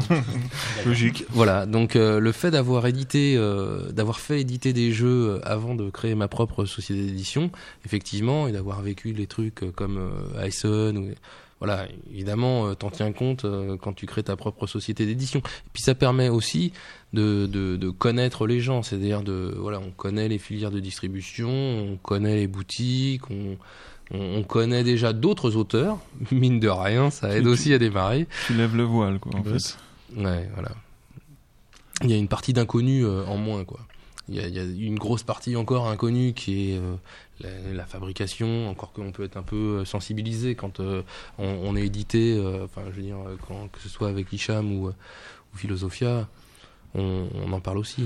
Et tu t'es dit, quand tu étais auteur, euh, des choses du genre, ah, moi, quand je serai éditeur, je ferai pas ça, ou par rapport à tes relations. euh, On se dit pas quand je serai éditeur, parce qu'on se pose même pas la question si on a- va être éditeur un Ouais. jour, mais euh, Si je suis éditeur on se dit si j'avais été éditeur Ouais. ou de ce jeu-là en particulier, j'aurais peut-être pas fait ça. Voilà, mais euh, bon, Ouais. on a tous un avis. Albéric, J'ai une question d'un de- de- internet de question Minitel, donc. question Minitel Oh. de Monsieur Madouard, je, je le sais, ouais, qui est de Montréal, donc voilà. qui, qui te demande en fait comment c'était de travailler avec Philosophia? Beaucoup de voyages aller-retour Paris-Montréal, de la poutine à la cafétéria de Philo tous les jours, Ah, tu vois qu'on fait de la politique. c'est Poutine. important. Et une phrase, mais je cite, hein, ils sont chiants ces Québécois, n'est-ce pas? Alors, en- moi j'ai une super expérience avec euh, avec Philosophia. Je me je, je me suis hyper bien entendu euh, avec eux. Ce sont des gens charmants. Euh, pour répondre exactement au point de détail de la question, euh, on n'a pas fait beaucoup d'allers-retours euh, Paris-Montréal, vous imaginez bien. Oui. Euh, C'est un budget. Euh, ouais, c'est un certain budget. Et puis surtout, euh, on a on a profité pour pouvoir travailler avec euh, Philosophia d'un outil formidable qui est Vassal, euh, mis à disposition par euh, le, le, le site Vassal Forge, euh, sur lequel on a pu faire le, le module du prototype, puis du jeu, et on a pu le tester comme ça euh, à distance aussi fréquemment euh, qu'on le voulait avec le petit décalage horaire, mais le soir pour nous, le matin pour eux, et ça l'a fait très bien. Et ça nous a permis à la fois de modifier les règles euh, rapidement, de, modéliser tout ce qu'on voulait, de changer parfois euh, les illustrations aussi. Ça nous a permis également de travailler avec euh, Eggerspiel, qui a fait la version allemande du jeu. Et on s'est synchronisé aussi via Vassal à- avec, euh, avec Eggerspiel. Donc ça a été vraiment sympathique. Par la suite, je suis allé à, à Montréal invité par, par Philosophia et on a mangé de la poutine. Alors, qu'est-ce que c'est que la poutine? C'est quoi ça, la poutine? Je sais pas ce que c'est. C'est vrai, c'est vrai, Non, du tu sais tout. pas? Eh ben, Non, ça se boit c'est- Ah, et- non, ça se, ça se, ça se mange Ça se et déguste ça se mange. ça se mange et ça tient bien, bien au corps. En fait, c'est un, un repas fast-food. D'accord. Donc euh, c'est pas de la haute gastronomie. Euh, ce sont des saucisses avec une sauce brune, une sorte de cheddar, euh, mélangé à des frites. Le, le plus important de la poutine, c'est les frites. hein. Enfin, c'est les frites avec de la sauce. C'est frites, euh, sauce blanche et l'espèce de fromage euh, cheddar euh, avec. Il, Voilà. y a, il y a des endroits où on peut en manger à Paris. Ah bon C'est vrai Ah d'accord, En, ouais, très loin d'ici, pour être franc. T'en manges le midi, tu manges plus le soir. hein. d'accord. Ça te blinde. Donc c'est c'est pour Philosophia, c'est pour l'auteur qui arrive, on, nourrit un petit coup de poutine, comme ça on est tranquille pour la journée. Bah, On minimise les frais. Non, mais euh, je, je, je pense que on a tous entendu parler euh, de la poutine, ne serait-ce que par le jeu du scorpion masqué et euh, Miss Poutine. Et, et donc on a envie de tester, euh, tester ça. Donc euh, Philosophia nous emmène pas spécialement manger une poutine, mais on demande. Allez, volontaire. Albéric Oui, juste pour revenir sur Philosophia, euh, ça fait quoi d'être visiblement vous êtes les premiers auteurs? Enfin, c'est le premier jeu que Philosophia a édité par, lui-même. Avant, il faisait que des traductions. C'est presque faux. Ah. Parce que J'ai euh, on a été un tout petit peu devancé par euh, un jeu qu'ils ont édité qui s'appelait Fan de hockey. Oula. Donc euh, oui, c'est très On, local. on l'a pas du tout entendu parler. Oui, parce que en France, typé, ça marche. chi- En France, ça marche moins bien. euh, C'est typé, c'est typé. c'est assez typé pour le marché local. N'empêche que leur premier jeu euh, d'auteur euh, s'appelle euh, Fan de hockey. Fan de hockey. Et on est arrivé juste après. Euh, voilà. Pour la petite histoire, ils avaient, euh, ils avaient envisagé d'autres, d'autres jeux euh, un peu avant, mais on a été effectivement, en tout cas, le premier jeu sur le territoire européen que Philosophia a édité. Et concernant ce que ça fait, bah, ça fait plaisir. hein. ça fait plaisir d'être édité déjà par une, euh, par une, une belle société d'édition comme, euh, comme Philosophia, bah, qui, qui, fait du bon boulot, quoi. Je veux dire, euh, illustré par, euh, par Menzel, voilà, ça, Ah oui, ça se pose là, quoi. c'est vrai. Tu disais un petit peu plus tôt que tu te demandais pas comment c'était quand je serais auteur, parce que tu te posais pas la question. Oui, Mais alors, comment tu es arrivé à te poser la question Je serais éditeur, excuse-moi. Comment tu es arrivé à te poser la question? Eh bien, euh, c'est par un concours de circonstances. Il s'est trouvé que euh, j'ai été licencié économique euh, euh, récemment, enfin il y a, il y a deux ans, et euh, j'ai profité de, ce licenciement euh, économique pour euh, et donc du temps à partie, sachant que j'avais le, chômage, pour bah, pour monter pour monter l'entreprise. trouver les premiers jeux que j'allais éditer, trouver les fabricants, trouver le distributeur parce que je me serais pas lancé si j'avais pas eu de distributeur. Et voilà, donc tout ça, le temps de le monter, le temps de créer la boîte, le, grand, le temps d'éditer les, les premiers jeux, puis on s'est remis au boulot. Mais, mais, au, fond, au fond de toi, il y avait, enfin, il y avait quand même cette, euh, ce désir de, de, de mettre les mains dans le cambouis. Enfin, Bien sûr, bien sûr. Mais enfin, je, je pense que c'est c'est comme tous les passionnés. À un moment donné, on a envie d'aller au bout des choses, de découvrir euh, toutes les facettes de notre de notre passion. Donc, on a commencé par, euh, enfin, j'ai commencé par jouer. Rapidement, euh, j'ai ensuite créé. Puis ensuite, on s'est fait éditer. Et puis ensuite, euh, Et, on éditeur. et la prochaine étape, c'est vendeur en boutique ou. Bah, pas, Oui, je- il te reste quoi Pas, pas spécialement parce que le, le métier d'éditeur re- regorge de plein de facettes, en particulier celle de vendeur. parce que euh, d'animateur de jeu, euh, etc., qui sont plein de facettes différentes. Meus Alors moi, une question que ça fait un petit moment que je veux te poser, c'est, c'est- ça vient d'où l'Ilopélie, le, le nom? Ilopelli Ouais, Ilopélie, tu vois, j'arrive pas à le dire. Alors, euh, ah, pourtant, c'est. ça, moi, j'avais travaillé Bombix, hein, tu Ok. euh, non, Ilopelli. Ilopelli. Il n'y a pas de difficulté de prononciation particulière. Vient euh, de Peli, qui veut dire jeu, en finnois. Ouais, vache. Ah ouais. Ouais, ouais, Ah, ouais. ça- et de ça pose son il- homme, hein. et de ilo qui veut dire plaisir. Donc c'est euh, plaisir du jeu. En, quoi Ilo? En, fi- en finnois finnois également. Et. Alors pourquoi le Alors finnois? pourquoi le finnois alors que c'est une langue qui a des racines communes avec rien? Mais euh, ce serait pas le pays du Père Noël Oh Et Non, Ah, non, et non, ah, concrètement, concrètement. Ah, je vais dire la vérité. Et du dire- molqueux, hein. Ouais, je, je vais dire la vérité. euh, C'est que euh, quand on crée une société, on cherche un nom. Et on se retrouve dans une page blanche, euh, chercher euh, qu'est-ce qu'on pourrait faire comme nom. Alors on prend les initiales de ses enfants, de sa femme, de nous-mêmes, on essaie de voir si on peut faire un mot, on trouve un mot. Ça nous paraît pas mal, on le fait circuler, puis on nous dit ouais bof, ouais, bof, euh, tiens ça ressemble à ouais bof. Donc euh, du coup euh, on se retrouve encore devant notre page blanche et puis notre page blanche il se trouve que c'est un écran d'ordinateur, puis on fait Google Translate. Et, puis alors là euh, là, tu, mysti- tu démystifies. Là. alors euh, comment on dit jeu en serbo-croate euh, Ah non ça se prononce mal. euh. et en papou comment on dit Ah non c'est pas terrible non plus. Et vous, vous avez, vous avez déjà croisé des Finlandais, enfin, Oui bien sûr. pour leur demander ce que ce, ce qu'ils re- Ouais, ouais, ils ouais. comprennent ça. Ouais, très bien. Donc jeu, Plaisir, du jeu. Plaisir pla- du jeu. ça veut dire, enfin Ça voilà, veut dire ça. C'est pas mal. C'est très, bien. Vous, vous avez pas une traduction un petit peu borderline alternative? Non. Non Parce que plaisir du jeu, ça aurait pu, d'accord. C'est pas faux. Moi, je me pose une... euh, en tant qu'éditeur, à part trouver un nom, est-ce que tu avais une ambition, euh, un rêve d'éditeur, d'être l'éditeur qui? Alors, je sais pas si c'est un rêve ou une ambition. Enfin, on a forcément de l'ambition quand on crée une société. hein. Euh, et je me suis lancé dans l'édition également parce que euh, j'estimais qu'il y avait une place euh, inoccupée ou pas assez euh, sur le, le- le créneau que j'ai pris, c'est-à-dire du jeu familial accessible aux enfants. C'est-à-dire que, évidemment, je vis la situation puisque j'ai moi-même euh, des enfants De, de quel âge? Albéric de, de 6 et 9 ans maintenant. Et donc, euh, bah, je- forcément, bon, à l'époque, ils, avaient, euh, ils avaient 4 et 7 ou euh, 5 et 8 après. Et donc, euh, quand euh, je joue avec eux, quoi, je, naturellement, j'ai, en tant que joueur, on veut leur communiquer euh, non pas forcément la passion, mais euh, l'intérêt euh, du jeu, puis surtout, c'est, ça évite de les mettre devant la télé ou devant une Nintendo, quoi. Et, et Albéric. justement, en, en essayant de les faire jouer, tu avais l'impression de pas trouver ce que tu voulais en... Eh ben, Pas tout à fait. Disons ça. que pas tout le temps en tout cas. C'est-à-dire que ils ont, ils- je les ai fait jouer à des jeux, euh, voilà, Abba, Selecta, enfin euh, ce qu'il y avait sur le sur le marché euh, avant que j'arrive. Et donc euh, autant certains jeux étaient très malins, étaient étaient très bien.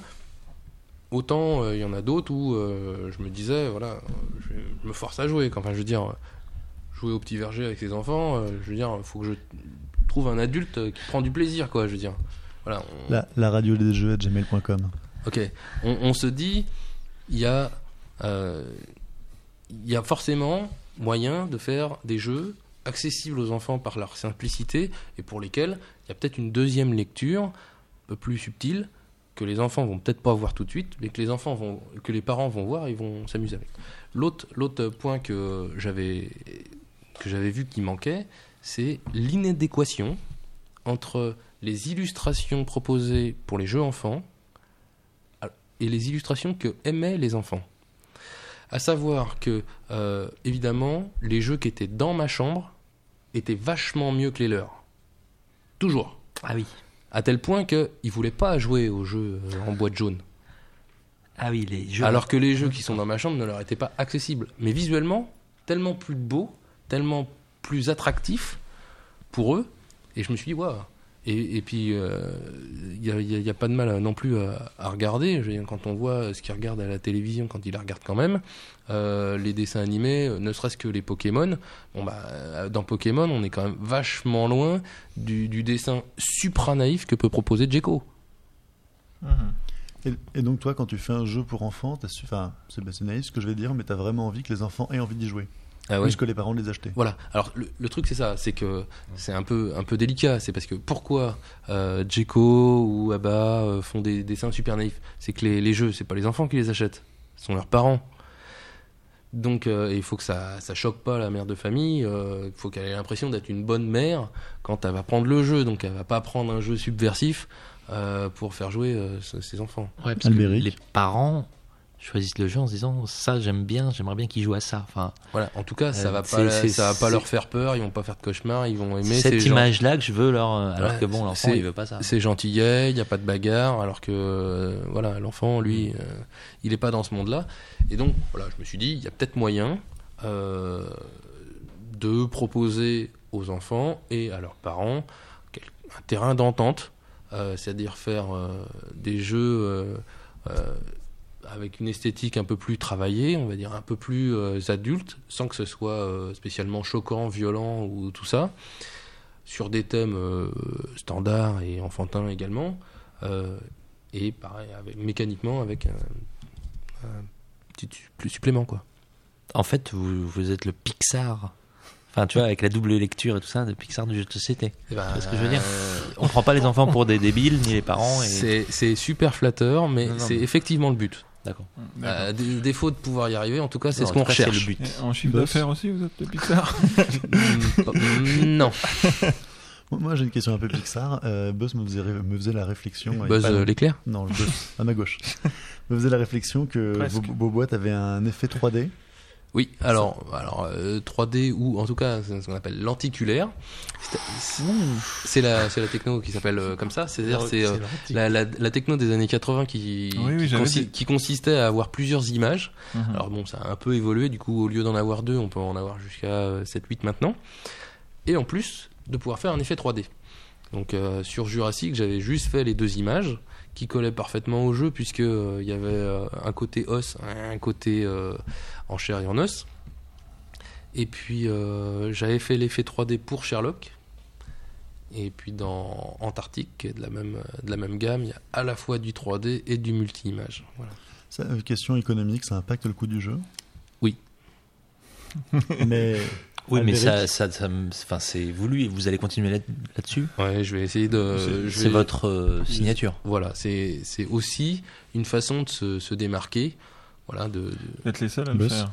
pour l'instant, on est le seul. Ouais. Après, Ouais, euh, ouais, comme les boîtes métal, euh, Cocktail Game étaient Voilà. les seuls, euh, puis ils sont plus. on entend souvent les, les éditeurs de jeux ou les auteurs parler des retours des joueurs qu'ils ont. Est-ce que vous avez des retours de vos joueurs?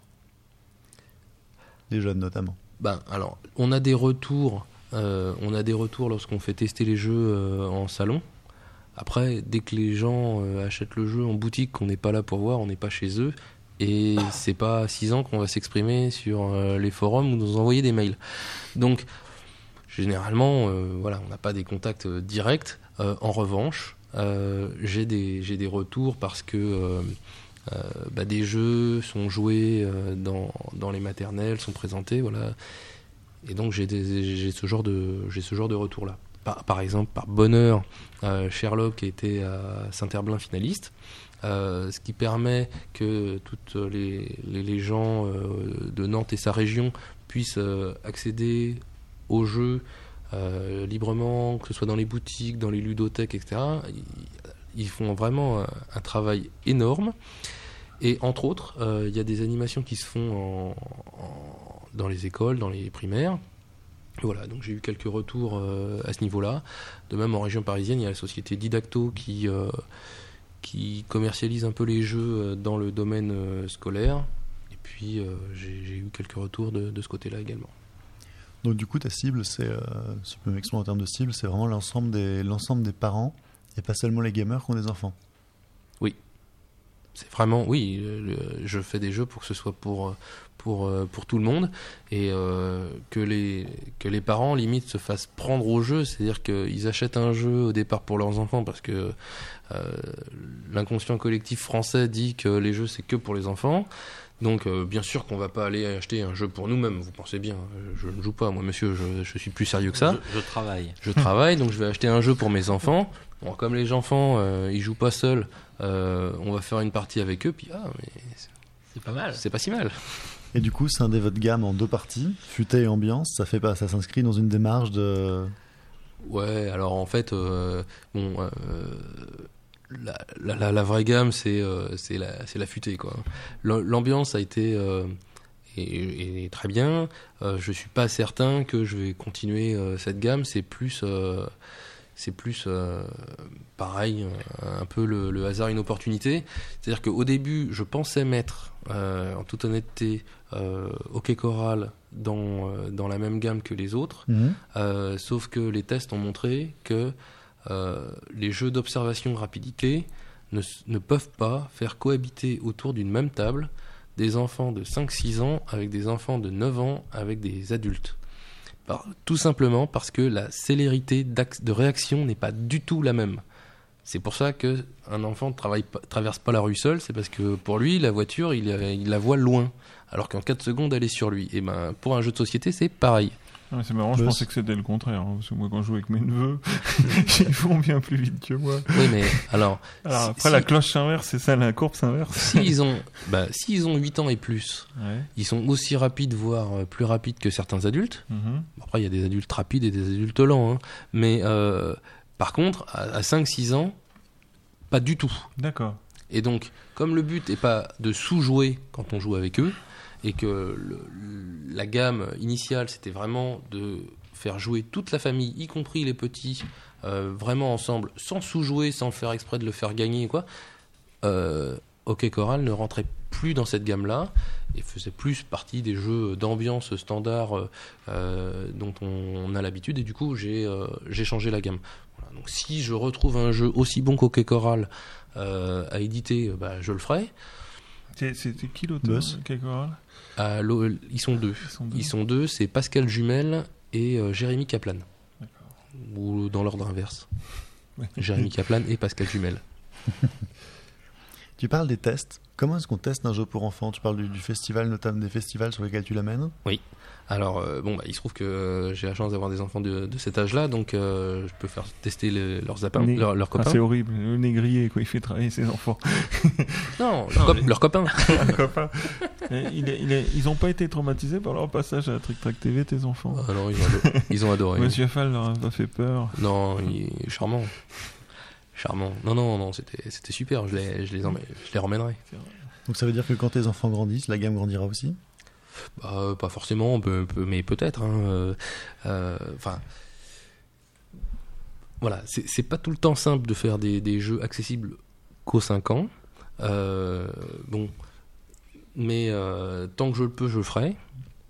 Et, et voilà, bon, après, euh, je vais peut-être faire des jeux euh, qui seront à partir de 7 ans, hein, mais globalement, c'est quand même familial étendu aux plus jeunes, quoi. Voilà. Moi j'ai comme une question. Boss C'est- vraiment tes enfants qui t'ont qui t'ont fait. Allez, en gros, hein, je vais caricaturer, mais passer de Chronos à, à Sherlock. C'est Bah non, c'était c'était une envie également. c'est ta paternité, c'est le, le psy. Bah non, parce que. Attention, la radio des jeux passe dans bascule. Bah non, mes Je, enfants. je euh, préfère ça quand tu dis des grossièretés. mes, mes enfants étaient déjà là lorsque j'ai fait Chronos. D'accord. Euh, le, le premier, je l'avais depuis 2002, et puis euh, le second euh, venait d'arriver puisque j'ai eu le, donc Stéphane en 2005, et euh, Chronos est arrivé en 2006. Donc je l'ai fait en même temps que la naissance. Ton, ton troisième enfant, quoi, Chronos. Ouais, c'est le jumeau. et donc non, j'étais déjà j'étais déjà père, mais euh, c'est des envies en fait. Euh, euh, c'est vrai que j'ai commencé euh, très très joueur. Enfin, j'ai commencé à aimer les jeux rapidement. Je me suis mis à des jeux plus plus gros parce qu'on en veut toujours plus, toujours plus, toujours plus. Puis au bout d'un moment, tu tu reviens en arrière et puis tu tu tu, en recherches plutôt de, de simplicité et puis voilà, tu, du mécanisme peut-être unique mais malin. En fait, euh, vraiment, quand j'ai lu un peu ta. Enfin, j'ai vu tous tes jeux et tout ça, tu m'as fait penser à un, un miroir de Uwe Rosenberg, mais dans l'autre sens. Tu vois, lui, il a commencé avec Bonanza, qui a Mhm. cartonné, et après, il- Agricola, Aura, Elabora. Mhm. Toi, t'es parti de l'inverse. T'as commencé direct avec ton Chronos énorme, Ouais. et maintenant, t'arrives à Sherlock, une épure, enfin, Ouais. chose beaucoup plus simple. Bah ouais, et euh, c'est. Mais, d'ailleurs, si on, reprend euh, l'histoire de l'histoire de Sherlock, euh, Sherlock, c'était, euh, enfin, c'était pas, mais euh, a été tiré d'un des premiers jeux que j'ai envoyé à Boulogne, justement en, en, de- en 2003, où j'avais un, mécanisme de, déduction comme ça. Mais autour, j'avais mis tout un, tas d'autres mécanismes beaucoup plus lourds hein, quand on faisait un jeu, un jeu d'adulte. Et puis, euh, et puis bon, le jeu a retravaillé. Le méca de déduction était euh, tellement intéressant que euh, on a relancé euh, à faire Utopia euh, euh, avec avec Ludovic euh, basé sur ce principe-là au début. Et puis on a mis plein de trucs autour. Et puis les trucs autour ont été euh, plus prépondérants que la partie euh, déduction initiale. Ça fait que la partie déduction euh, cassait un peu le rythme, donc on l'a enlevé. Et puis j'avais toujours cette partie déduction qui, ce mécanisme de déduction euh, assez simple qui me restait et que je trouvais sympa. et que euh, finalement on n'avait jamais euh, utilisé. Et puis je me suis dit, on va, l'utiliser, mais simple. Alors, il y a eu Carcassonne pour enfants, il y a eu Catan pour enfants. Est-ce que tu penses qu'il est possible de réadapter des jeux que tu as fait, parce que tu parles par exemple de Sherlock, pour, euh, en version pour enfants ou simplifiée? Un Chronos pour enfants. Un Chronos pour enfants. 5 ans et Non. plus. Utopia. Non, mais je trouve, je trouve ça intéressant. Euh, Utopia. Quand on, parle des, quand on parle des jeux pour adultes, on parle souvent des, des jeux de majorité, des jeux de placement, des jeux de. Est-ce qu'en termes de jeux pour enfants, il y a de telles familles qui existent? Est-ce qu'il y a des transpositions euh, possibles, selon toi, depuis les jeux adultes? Oui, alors il y a quelques familles qui existent euh, chez, chez le jeu enfant. Alors, ensuite, euh, rien n'empêche euh, de, de justement de pousser ces standards un peu au-delà de ce qui existe habituellement. Euh, c'est une, une possibilité. Après, euh, de, de faire un, Chronos pour enfants, c'est- une autre Pas- histoire. Pas forcément Chronos, mais ce que tu dis sur Sherlock est très intéressant, par exemple. Mais euh, je pense que dans, dans certains jeux euh, bien plus compliqués, euh, on peut isoler un mécanisme euh, simple pour, euh, pour en faire euh, un jeu euh, à part et qui, peut être joué euh, par les enfants. C'est-à-dire que voilà, je, je pense vraiment que ça c'est totalement, euh, totalement euh, possible. Et que en épurant bien des jeux plus, plus compliqués, plein de cartes, actions diverses, de combos, tout ça qui font la richesse, qui font la richesse du jeu, mais euh, que en prenant l'idée de base, la- l'artère du, du jeu, en enlevant un peu tout ce qui est fioriture, finalement, on peut avoir des jeux euh, très simples et tout aussi malins. Il y a un terrain à défricher? Oui, ou enfin, on prend, qu'on le prenne par ce bout-là ou qu'on le prenne par l'autre bout, c'est-à-dire en, en partant de, de zéro, euh, en prenant l'idée simple et puis en essayant de pas la compliquer, ça marche aussi. Ouais, j'ai j'ai le- Albéric. le- le- l'exemple de c'était euh, Serge Laget et Catala qui avaient fait Magnostrum. Mm. Et ils ont repris leur système de De- D'enchères. d'enchères. Ils ont fait. euh, je Non, il je crois que c'est juste Serge. Laget qui a fait Mare Nostrum, non? Oui, c'est juste oui, la chair. Et avec Catala, ils ont fait Mundus Novus, qui est une variante mais qui n'a plus rien à voir. Mais C'est ça, c'est intéressant. La de c'est ça, c'est ça. qui- C'est un peu ce que tu expliques. Exactement, ils ont extrait une des phases et qu'ils ont euh, sublimé, entre guillemets, en faisant euh, un, un jeu qui a sa vraie identité. Donc, Quand on parle euh, produit culturel pour enfants, si je peux me permettre ce gros mot, on parle souvent développement, éveil, etc. Pour toi, un jeu pour enfants, ça s'inscrit dans cette dynamique-là? Alors, en fait, euh, ce, que je, ce que je pense de ça, c'est que euh, tout jeu est, entre guillemets, euh, pédagogique. Surtout pour les enfants. Les enfants sont des terrains vierges, prêts à, à recevoir toute information qu'on peut leur proposer, et le jeu leur en propose plein. Voilà. Donc, euh, et même si on fait des jeux pas spécifiquement pour les développer, ça les développe quand même. Que ce soit euh, des jeux effectivement d'observation, de rapidité, de, de prise de risque, de, euh, De sociabilité, ouais. voilà. Ou, et puis euh, les, les, les univers qu'on peut leur euh, qu'on peut leur proposer va leur ouvrir un peu l'esprit sur une certaine histoire, sur voilà, sur de certains pays, sur voilà. Donc c'est euh, ça, ça apprend toujours quelque chose. Après, il y a les jeux purement pédagogiques. Donc, euh, qui, qui ont le terme de, de, de, de, de jeu parce que c'est du matériel euh, Mhm. au départ ludique, des cartes, des, des pions, mais concrètement, c'est plus pédagogique que ludique. Et là, faut pas se tromper, et les, certains parents se, se trompent, donc c'est un côté marketing attractif pour les parents, parce qu'on dit, voilà, je vais acheter un jeu euh, pédagogique, donc intelligent, et donc ça va faire progresser mes enfants. Euh, ce qu'il faut pas faire, c'est acheter ce genre de jeu-là en se disant, mes enfants vont y jouer seuls, parce que ils, vont y jouer, parce que c'est un jeu. Non. Les, enjeux- les enfants, quand ils voient un jeu pédagogique, ils disent ça va être des devoirs. Mhm. Chiant, quoi. Ils disent pédagogique. Chiant. ouais. Donc, euh, Oui. si, si tu leur laisses le jeu sur l'étagère, ils le sortiront jamais pour jouer. de, de type euh, apprends les produits ménagers dangereux en jouant. Ouais, voilà. Donc euh, voilà, le thème est pas du tout sexy, euh, donc euh, et puis les mécaniques euh, pas forcément non plus. Euh, par contre, euh, si tu prends le problème autrement, c'est-à-dire que tu leur dis voilà là maintenant, euh, on va faire nos devoirs, c'est-à-dire qu'on va travailler un peu, tu, on, on va t'apprendre des choses. Bon bah plutôt que de te les apprendre sur un tableau noir ou sur un cahier à apprendre par cœur, on te dit voilà euh, finalement on va faire ça plutôt de manière euh, ludique. L'enfant il fait ses devoirs, mais finalement il passe euh, un pas trop mauvais moment à faire ses devoirs. Mhm. Et ça, Mhm. ça marche. Le contraire, dire j'achète un jeu pédagogique parce que c'est un jeu et donc il va y jouer, il va avoir l'impression de jouer, mais en fait on va lui apprendre des trucs, ça marche pas. En bref, vive les thèmes plaqués sur des bonnes mécaniques de jeu. Non, non, pas vivre les thèmes plaqués. euh, j'ai- pas du non, tout dit non, ça. Non, mais- non, je me fais provocateur. Euh, non, non, je, je, je dis que voilà, il faut, faut faire attention euh, lorsqu'on achète un jeu pédagogique, faut, faut pas le, le croire que on va faire un cadeau à nos enfants, que ça va leur Mhm. faire plaisir quand on leur offre un jeu pédagogique. C'est pas vrai. Oui. C'est, on va leur dire, on va t'apprendre des trucs avec un, un support plus marrant que des cahiers à apprendre par cœur. Alors, Albéric avait une question Minitel. Oui, euh, enfin j'en avais plusieurs, mais une question de Frever. Donc, euh, quels sont les prochains jeux Ilopelli à venir? Et euh, deuxième partie de la question, va, Ilopelli va-t-il rester dans le format carte ou ajouter d'autres composants? Alors, euh, bah, je, je- je vais, je vais y répondre. Donc, euh, le, le prochain jeu Ilopelli à, à sortir sera un, un jeu de Florian Failly, l'auteur euh, déjà de Ariala et de Carte sur glace. Oui.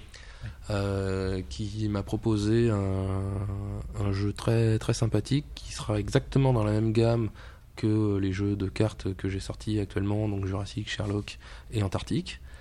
Euh, le jeu s'appellera Skeleton Island et donc il est prévu pour, pour le mois de juin environ. D'accord. Euh, donc ça c'est pour la nouveauté et je ne suis absolument pas fermé à, faire tôt ou tard un, un jeu en un peu plus grosse boîte avec euh, un plateau, d'autres types de matériel, euh, etc. Tu veux dire en tant qu'auteur ou en tant qu'éditeur? Euh, Des en, fois, ça, se, voir. ça se confond, c'est ça? en tant que en tant qu'éditeur, Et comment ta partie éditeur parle avec la partie auteur et c'est pourquoi? Voilà voilà, c'est ouais, je, je suis pas schizophrène mais T'avais une autre question, Albéric Oui, oui, il y avait une autre question justement exactement sur, euh, sur ce thème. C'était comme euh, c'est ton collègue euh, acétylène qui est donc je crois Charles Chevalier Charles Chevalier oui. qui te demande euh, euh, il y a plusieurs questions C- comment as-tu le, le recul nécessaire quand l'éditeur dit le édite un jeu d'Arnaud Urbon? Eh ben, c'est difficile. Et donc, euh, comme je peux pas spécialement avoir le recul nécessaire, bah, je fais confiance dans la vie des autres. D'accord. En essayant de pas me laisser trop influencer par mon propre avis, euh, mais malheureusement, ça influence quand même. Donc, euh, voilà, on n'est pas à l'abri euh, de se tromper. Euh, mais euh, je prends d'autant plus de précautions quand euh, le jeu euh, est de moi que quand il l'est pas, quoi. Alors, Buzz? Ouais, pour revenir. Euh, Là, en fait, l'Ilopélie, c'est quand même une structure qui est jeune. Oui. Ouais, c'est 2011. j'ai- Oui, Ça- Moi, moi aussi, je tape euh, Google. c'est février l'année dernière. Et euh, vous avez édité 4 jeux, ça? Oui. Jurassic, Sherlock, OK Coral et Antarctique, le dernier en, en date. Alors, c'est le rythme de croisière ou c'est le. C'est le rythme, 4 jeux? c'est le rythme de croisière, euh, trois jeux par an en fait. 3 jeux par an. Donc euh, c'était l'idée, euh, l'idée de départ. Donc euh, et on va essayer de la maintenir euh, tant qu'on peut.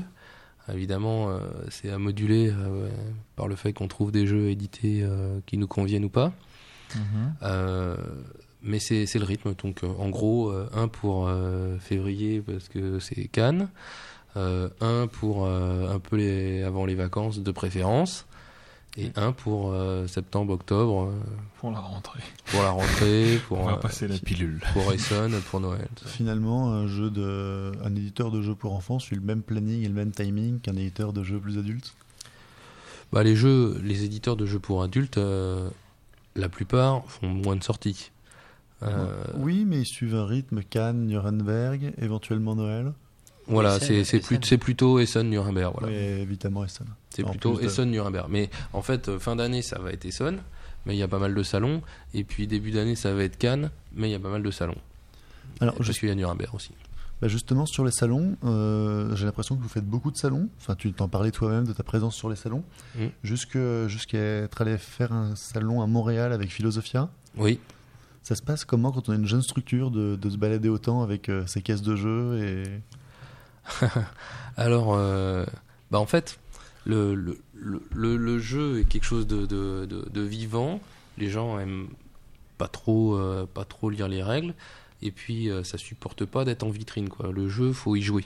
Donc, euh, en ça, tous- les festivals ont, leur raison d'être. et sont hyper, hyper importants. Donc, du coup, voilà, j'ai pris le parti pris de, me déplacer pour faire jouer un maximum. Ouais, la transmission en fait, transmission des règles, transmission de Transmission des, des règles et puis faire découvrir, faire Ouais. découvrir. Et, euh, et, et j'ai trouvé, et c'est hyper important. Et ça, c'est pareil. J'ai découvert ça euh, alors que j'étais euh, juste, juste auteur. Euh, avec Mathieu Despnous, on avait fait un voyage à, à Munich où il y avait un salon d'auteurs de jeux. Mhm. Lui y allait pour trouver des prototypes, moi j'y allais pour montrer les miens. On avait fait le voyage ensemble et on a fait une, un, un bout de chemin euh, dans, dans le TGV où on était à côté de- d'enfants qui étaient avec nous dans, dans le carré et puis les parents des enfants étaient à côté avec les grands-parents. J'étais pas très jeu cocktail game. Euh, bah, c'est- simple à dire en fait. euh, Mathieu me proposait des prototypes. Dès que je disais j'aime pas, c'était parti pour l'édition. hein. non mais je déconne un peu. Un peu. Et donc euh, là, il sort des jeux, on joue avec les enfants qui sont en face de nous.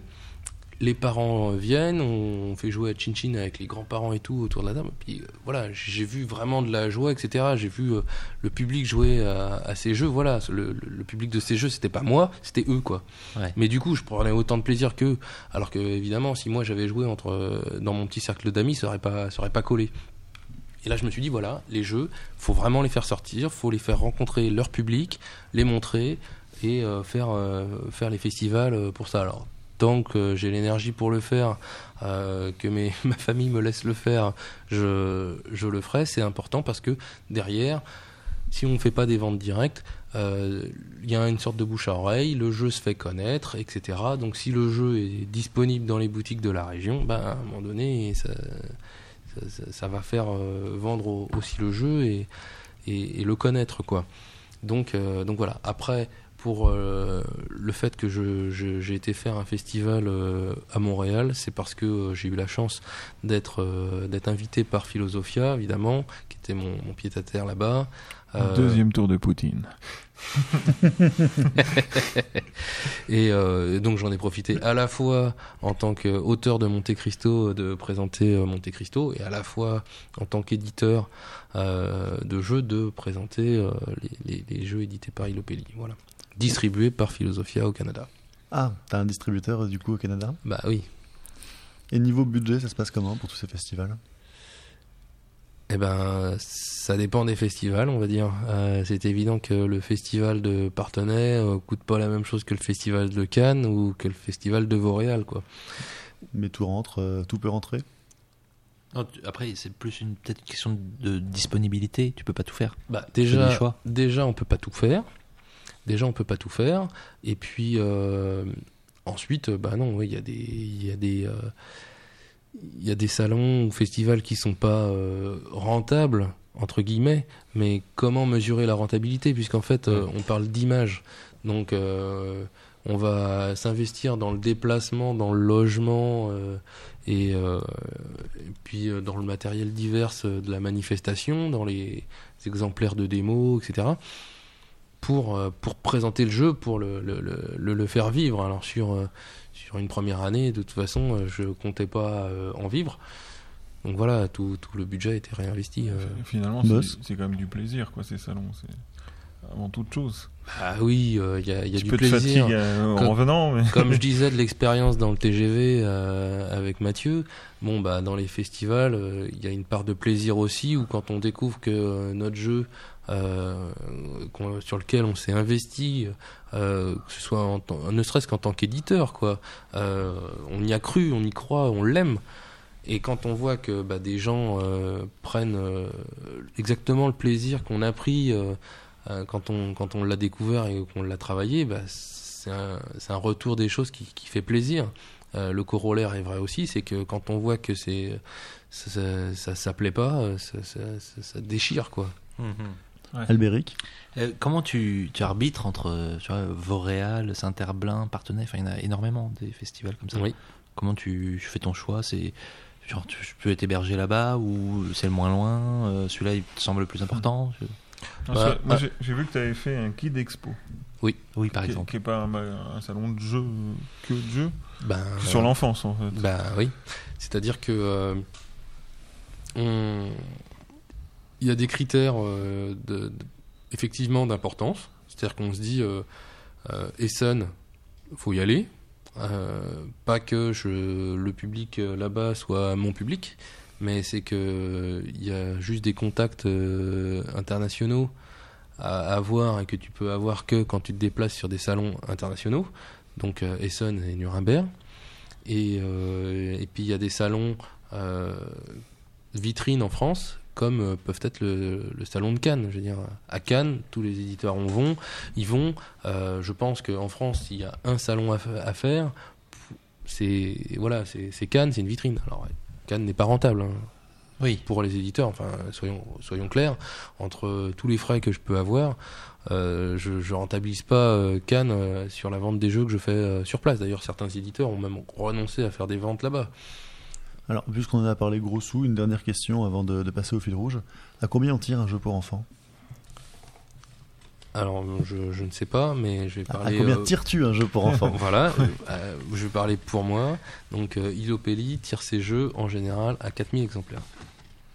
Et le fait que ce soit des jeux pour enfants, donc potentiellement avec moins de texte sur le matériel, Avec Ça- pas de texte sur le matériel, oui. ça aide à, ça aide à essayer à tenter de l'export ou les marchés sont déjà pris localement? Ah bah non, ça, ça aide à, à tenter l'export bien sûr, c'est c'est même fait pour ça, c'est-à-dire que euh, le fait qu'il n'y ait pas de texte sur, euh, sur le matériel, le fait qu'on essaye de prendre un titre euh, un peu international, donc avec une faute d'orthographe dans toutes les langues, Jurassic quelqu'un. voilà, euh, c'est effectivement en particulier pour, euh, pour, euh, pour l'international. Voilà, on tire en multilangue bah, pour euh, séduire aussi l'international. Moi j'ai une question con quand même parce que je suis très fier de ma question con. Euh, le, il faut. le comment ça s'appelle le détective conseil euh, Sherlock Holmes n'a pas fait de l'ombre à ton Sherlock à toi? Eh ben non, justement. Non, enfin, c'est même même un heureux hasard presque parce que ça crée une émulation de thème. C'est-à-dire qu'il va y avoir le jeu pour pour adultes et le jeu pour enfants puisque on se sont pas du tout les mêmes le même public euh, sur euh, sur Ah oui. ces deux jeux pour le coup et donc il y a des festivals euh, j'en ai comme euh, un à Lyon qui s'appelle Quai euh, du Polar et ben ils vont présenter à la fois euh, dans la rue, euh, sur des, des stands, etc. Détective Conseil et Sherlock. Et vous avez- t'avais proposé à Cyril de faire un bundle? Non, je n'ai Ah, pas J'ai- proposé à Cyril. Et, et, euh, ce qui est assez incroyable, c'est qu'en même temps, il y a le film qui sort. Enfin, c'est tombé vraiment en même temps. Oui, le, le 2. Le, ouais. 2. Le 2. Oui, tout à fait. Là t'as passé des Ouais. coups de fil Incroyable. pour le film. J'ai j'ai de grosses, grosses relations chez Universal. Eh ben, bien joué.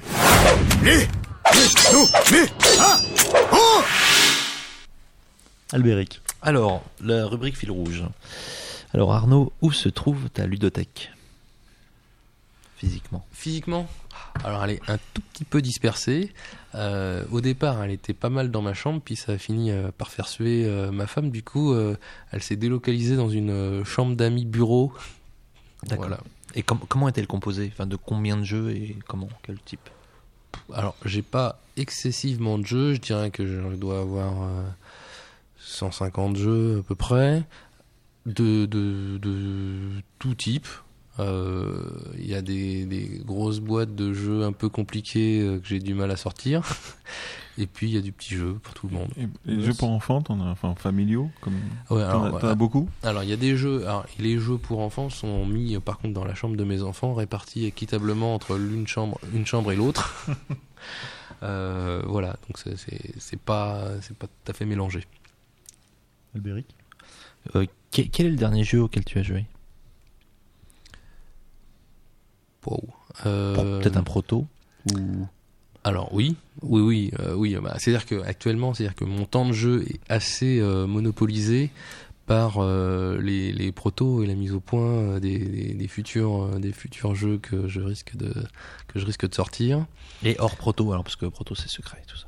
Alors hors proto, alors je sais pas si c'est le si c'est le dernier. Euh, mais bon, je vais parler d'un bon coup oui, de cœur. bah voilà, c'est, euh, ça ma question. Hansa Teutonica. Voilà. Euh, j'y ai, joué, j'ai découvert ça. Alors bon, on est dans, la- dans le jeu un peu costaud, mais On n'est pas Euh, dans l'American Trash. non, non, mais euh, mais j'ai trouvé ça super sympa. Euh, C'est pas spécialement beau, Non. c'est pas spécialement fun, mais c'est bon. Ah ouais. Enfin, Ouais, c'est ça. ouais, j'ai c'est ça. C'est- C'est c'est bon quoi. Tu, une, une fois que tu, tu, tu finis la- finis la partie, tu fais ah, putain, c'est- c'est c'est- c'est sympa quoi. Beaucoup de choix, euh, un côté quand même intér- Enfin, tu peux, c'est un peu méchant. Simple en plus simple quoi. C'est Ouais. euh, c'est simple. Ouais, non, c'est. Tour de jeu fluide. C'est c'est vraiment c'est vraiment euh, ce que je recherche. euh. Ah non, j'ai joué. Ah, ah, ah. J'ai joué à Metropolis aujourd'hui. Ah, voilà. Jeu que j'adore également. hein. D'accord. Et justement, euh, trois, trois jeux que tu adores, ton top 3 enfin, ou... C'est dur, hein, les tops. Ouais, hein. c'est pas Ah, les, facile, les tops. les- les- C'est plus facile les tops qu'on Comme déteste, ça, non, mais je les trouve. jeux. les, les, les, les, les Trois tops, jeux auxquels mais tu bon là penses. je vais tomber dans les dans les dans les poncifs. C'est Ouais, mais c'est pas gênant. La bonne paye. non euh, Euphrates et Tigris. Oui. Bon clairement euh, c'est c'est un chef-d'œuvre euh, selon moi. Euh, Puerto Rico euh, j'aime énormément. Et pour donner un, un troisième auquel je joue euh, de temps en temps euh, que j'aime euh, que j'aime vraiment, même s'il y en a plein d'autres que je pourrais mettre en troisième position, par les qualités intrinsèques du jeu, je dirais Citadel. D'accord. Ta dernière déception ludique, si t'en as une. Ouais. Il y a forcément un jeu, on t'a dit c'est super. En fait, bon. Et en fait, euh, Ouais, t'as trouvé ça. Pour toi. Tu peux balancer là. on est toujours. Ouais, non. Je- T'oses pas. Non, non, non, c'est pas. truc allemand, tu balances Non, mais un truc allemand. Tous nos invités disent Nefertiti, euh, ça passe Ah très oui. bien. Alors non, c'est pas vrai, parce que Nefertiti, euh, Nefertiti, j'aime beaucoup, et puis euh, donc euh, je l'ai connu depuis le depuis le proto, donc euh, non, j'a- j'a- j'aime beaucoup, j'aime beaucoup ce jeu. Il aurait presque pu être dans mon top 3 d'ailleurs. Euh, Guillaume, si tu nous entends. Non, une, une déception. Ouais, je pose d'autres questions. Je, Oh, je vais donc, réfléchir et puis je te dirai après. Eh ben alors l'inverse, un jeu que tu trouves injustement sous-estimé. Alors un jeu que, qui est un peu sous-estimé, euh, c'est Valdora. J'avoue que Valdora, dans le genre euh, Pick and Delivery, j'y pense parce qu'il y a eu un message sur Trick Track aujourd'hui auquel euh, euh, j'ai répondu avec Valdora parce que bon, non seulement il est beau, mais en plus il y a un, vrai truc malin dans euh, dans le, le- le- les livres, les pages qu'on tourne, euh, qu'il faut un peu mémoriser, euh, euh, des, des, des- plein de petites subtilités, euh, de, de, se concentrer sur une couleur pour avoir finalement les autres, enfin, que je trouve vraiment sympa. Alors après, évidemment, on pourra dire, oui, ramasser des gemmes dans les champs, euh, c'est un peu plaqué, bien sûr. Euh, mais bon, le jeu est beau, on, s'abstrait un peu de ça, et puis euh, je le trouve euh, efficace. Et là encore une fois, un tour de jeu, mais on ne peut plus simple. Je prends mon pion, je le déplace, et en fonction de là où je le mets, je fais quelque chose. Soit je ramasse, soit je livre. Simple. Est-ce qu'il y a un jeu, est-ce qu'il y a un jeu que tu aimerais tra- voir traduit en français? Est-ce que tu joues à des jeux allemands ou assez peu? Alors, euh, je, joue, euh, je joue à des jeux euh, allemands. Alors, un jeu que j'aimerais voir traduit. Alors, ça sous-entendrait qu'il y a pas mal de texte sur, euh, Oh. sur le matériel parce que Ou di- bien distribué, tu vois. Voilà, alors euh, je pense que euh, il y a un jeu qui s'appelle Meuterer qui a inspiré énormément euh, Citadel que je citais, bon bah, qui est mis dans un format euh, Aldungspiel euh, avec une boîte toute pourrie que la règle rentre pas dedans, euh, qui est euh, voilà, qui est sous-édité. C'est-à-dire que les illustrations euh, sont, euh, sont euh, belles, enfin correctes parce que sont celles de l'auteur. Et la mécanique est vraiment sympa. Et je pense que autant il y a des jeux qui sont surdéveloppés, c'est-à-dire qu'on a fait plus de matériel que nécessaire pour un peu vendre le truc. Autant euh, dans Meuterer, ça a été euh, l'inverse, c'est-à-dire que ça a été un jeu un peu plus sérieux, costaud, euh, sympa, a été minimisé dans un simple jeu de cartes, ce qui est très bien. Euh, mais je pense que ce jeu gagnerait à être peut-être réédité sous une autre forme, quitte à ce qu'il prenne un peu de poids niveau, niveau prix, malheureusement. Mais voilà. Je, pense vraiment que jouer avec un vrai petit bateau euh, qui Oui. circule, euh, c'est vachement mieux. C'est- vrai que ça tombe bien en fait parce qu'on a un éditeur autour de la table, non Pas Pour l'édition de ce jeu, non Mais oui, non mais euh, je te cache pas, je te, je te cache pas que ça, ça a pu me traverser l'esprit puisque je vous le, puisque je vous le dis, sauf que ça correspond pas du tout à ma ligne éditoriale quoi. Mais ça. Un jour peut-être. un jour peut-être, voilà, si je me diversifie. Alors, ça- j'en viens, ça vient bien pour la question suivante. Quel jeu aurais-tu aimé éditer? Le, le jeu que j'aurais aimé éditer? N'hésite pas. Non, euh, le jeu que j'aurais aimé éditer. euh, bah, Il y a plein de jeux que j'aurais aimé éditer. Après, euh, c'est facile euh, de prendre des succès, toi. J'aurais, Oui, oui. j'aurais bien aimé éditer euh, Jungle Speed. euh, ouais, ou Double, toi. Ouais, ouais, ouais. Euh, pour des aspects purement ludiques, bien sûr. hein. Non, mais tu vois, tu vois un jeu que t'aurais aimé qu'on te propose, euh, Le jeu que j'aurais aimé qu'on me propose, Oui. que je suis. euh, que t'as raté. Enfin, que, pas que t'as que- raté, mais t'étais. que, que j'ai raté parce que j'étais pas dans. Parce que t'existais pas. Voilà, euh, je pense que Dweebies, qui est, qui est sorti exactement en même temps que Jurassic, un tout petit peu avant euh, chez, euh, chez Mathieu, j'en parle parce que j'ai- j'ai- j'aime bien Mathieu, et, et voilà, le jeu est fort sympathique, très bien édité, C'est vrai. euh, voilà, bon, un peu chaotique tout ça, mais à la fois sympa, à la fois accessible pour les enfants, je pense qu'il aurait collé parfaitement dans la gamme Ilopelli. Alors, ton plus gros carton en tant qu'éditeur. Enfin, euh, t'as t'as fait 4 jeux. Ouais, je fais quatre jeux. euh, Celui qui se vend le mieux. bah, Le carton bah, celui que j'ai vendu le plus, c'est Jurassic, mais c'était le premier. C'est parce que. D'accord. Donc euh, Prendre savonneuse. Et le moins, le moins c'est Antarctique qui vient de sortir. le moins, c'est Antarctique qui vient de sortir. Bon, mais euh, d'accord. Mais, non, voilà, mais c'est à dire que euh, si on prend les chiffres de vente euh, à l'heure Mhm, actuelle, ouais. Donc euh, Antarctique, on peut pas trop en parler parce qu'il y a un effet nouveauté, donc forcément, il est plus vendu euh, euh, en ce moment. Euh, et Sher- Sherlock est à égalité en termes de vente avec Jurassic. D'accord. au, au mois le mois quoi. Ok Coral c'est une autre gamme alors c'est un peu c'est un peu un peu particulier. Je, je crois que c'est Cyril de, Mag, qui, de Distari qui nous qui, enfin, qui expliquait que un jeu ça se jouait dans les trois premiers mois Mm.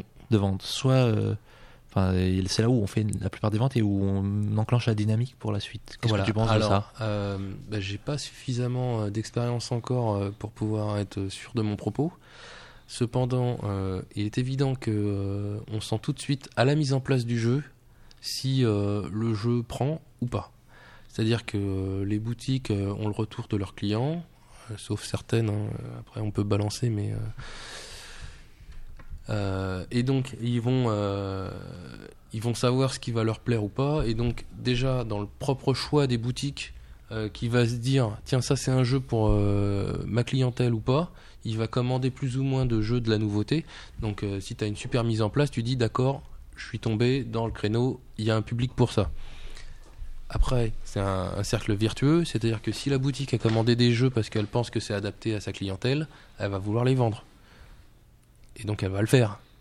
Si le jeu est correct, si le jeu est bon et qui correspond au public euh, cible, euh, le jeu se vend. Et puis c'est enclenché et le jeu va être vraisemblablement un succès. Si au contraire, on édite un jeu sans savoir, parce qu'on n'a pas tous euh, les retours de boutique avant d'avoir fait le jeu, donc on a des sentiments, puis on édite le jeu, et puis euh, finalement le jeu prend pas tant que ça, parce que les boutiques y croient pas plus que ça, ou qu'elles ne pensent pas qu'elles vont arriver à correctement le vendre par rapport à la concurrence qu'il y a sur ce jeu-là, ou ce type de jeu-là, etc. Bon bah Là ça va être compliqué. ça va être euh, rapidement compliqué, donc on va le savoir euh, Mm. dès la mise en place. Après, il peut y avoir une très bonne mise en place, euh, et puis que le soufflet tombe hyper rapidement. C'est-à-dire que la clientèle cible a pris le jeu, éventuellement elle n'a pas forcément euh, apprécié, le bouche à oreille se fait pas, du jour au lendemain on vend plus de jeu. C'est cruel. Hein. Euh, Ah, c'est- on va parler un Ouais, peu- c'est- le jeu. Ah ouais, Ouais. c'est le jeu. On va parler un peu de, tes collègues. Ouais. Euh, Est-ce qu'il y a un éditeur dont tu appré- apprécies particulièrement le travail? Alors, euh, oui, euh, il y en a plusieurs. Euh, je dois dire que euh, j'apprécie Euh, je pense que Asmodée et Days of Wonder savent très bien communiquer sur leur jeu. Mhm. Je pense que Matago sait très bien éditer ses jeux. Mhm. C'est pas faux. Euh, je pense que Istari sait très bien travailler et régler ses jeux. Que des Français. Bah parce que c'est ce Non, que je ouais, parce que connais. je connais, euh, C'est plus simple. D'accord. Non, non, mais. Tu peux nous en citer deux japonais, s'il te plaît? Non, mais Non, je non, mais- citer des Allemands, mais je les connais moins, puis ça a peut-être moins d'intérêt, quoi. Et un, un auteur dont tu apprécies particulièrement le travail. Mais là, je te parle plus en tant que, joueur. Euh, je suis euh, admiratif du travail de Sébastien Pochon. Pochon. Voilà, c'est euh, quand je parlais de jeux simples et malins, je veux dire, c'est l'archétype quoi. Je veux dire qu'on prenne Ispahan, qu'on prenne Metropolis, euh, euh, tiens, bah, encore un jeu que si j'avais existé, euh, ça aurait bien collé dans la gamme Ilopelli, c'est Animalia. Euh, voilà, c'est simple, malin. euh, Jamaïca, bon, il n'a pas été tout seul à le faire. hein, je veux dire, rendons hommage à, Bruno Catala et Malcolm Braff, mais voilà. Une petite dernière. Quel est le moment que tu apprécies le plus? Pendant une partie Enfin, ou le... Oh bah savourer ma victoire. C'est ça non. Non. Non, non, Ah, euh, on se retrouve. non, non, ouais, c'est. Non, c'est. Non, c'est vraiment narguer les autres. Une fois que Comme on se retrouve non, non, je- Le côté humain Un peu ouais, tout ça, quoi. Ouais, le, le, le côté hyper convivial autour de la table, quoi. Vraiment, et que ce soit n'importe quel jeu, quoi. Que ce soit un jeu party game ou un jeu un peu cérébral. Je veux dire, euh, j'ai fait des parties de Age of Team de 4 heures, on s'est tous poilés autour de la table, quoi. Je veux dire, ça, c'est le maître mot. Si, si une partie de jeu de société euh, se fait sérieusement, mm, alors qu'il y a des jeux qui s'y prêtent, quoi. Je veux dire, on peut jouer à Age of- Steam en calculant tout, etc. Ça me gonfle, mais euh, prodigieusement. Des jeux de comptable On se retrouve.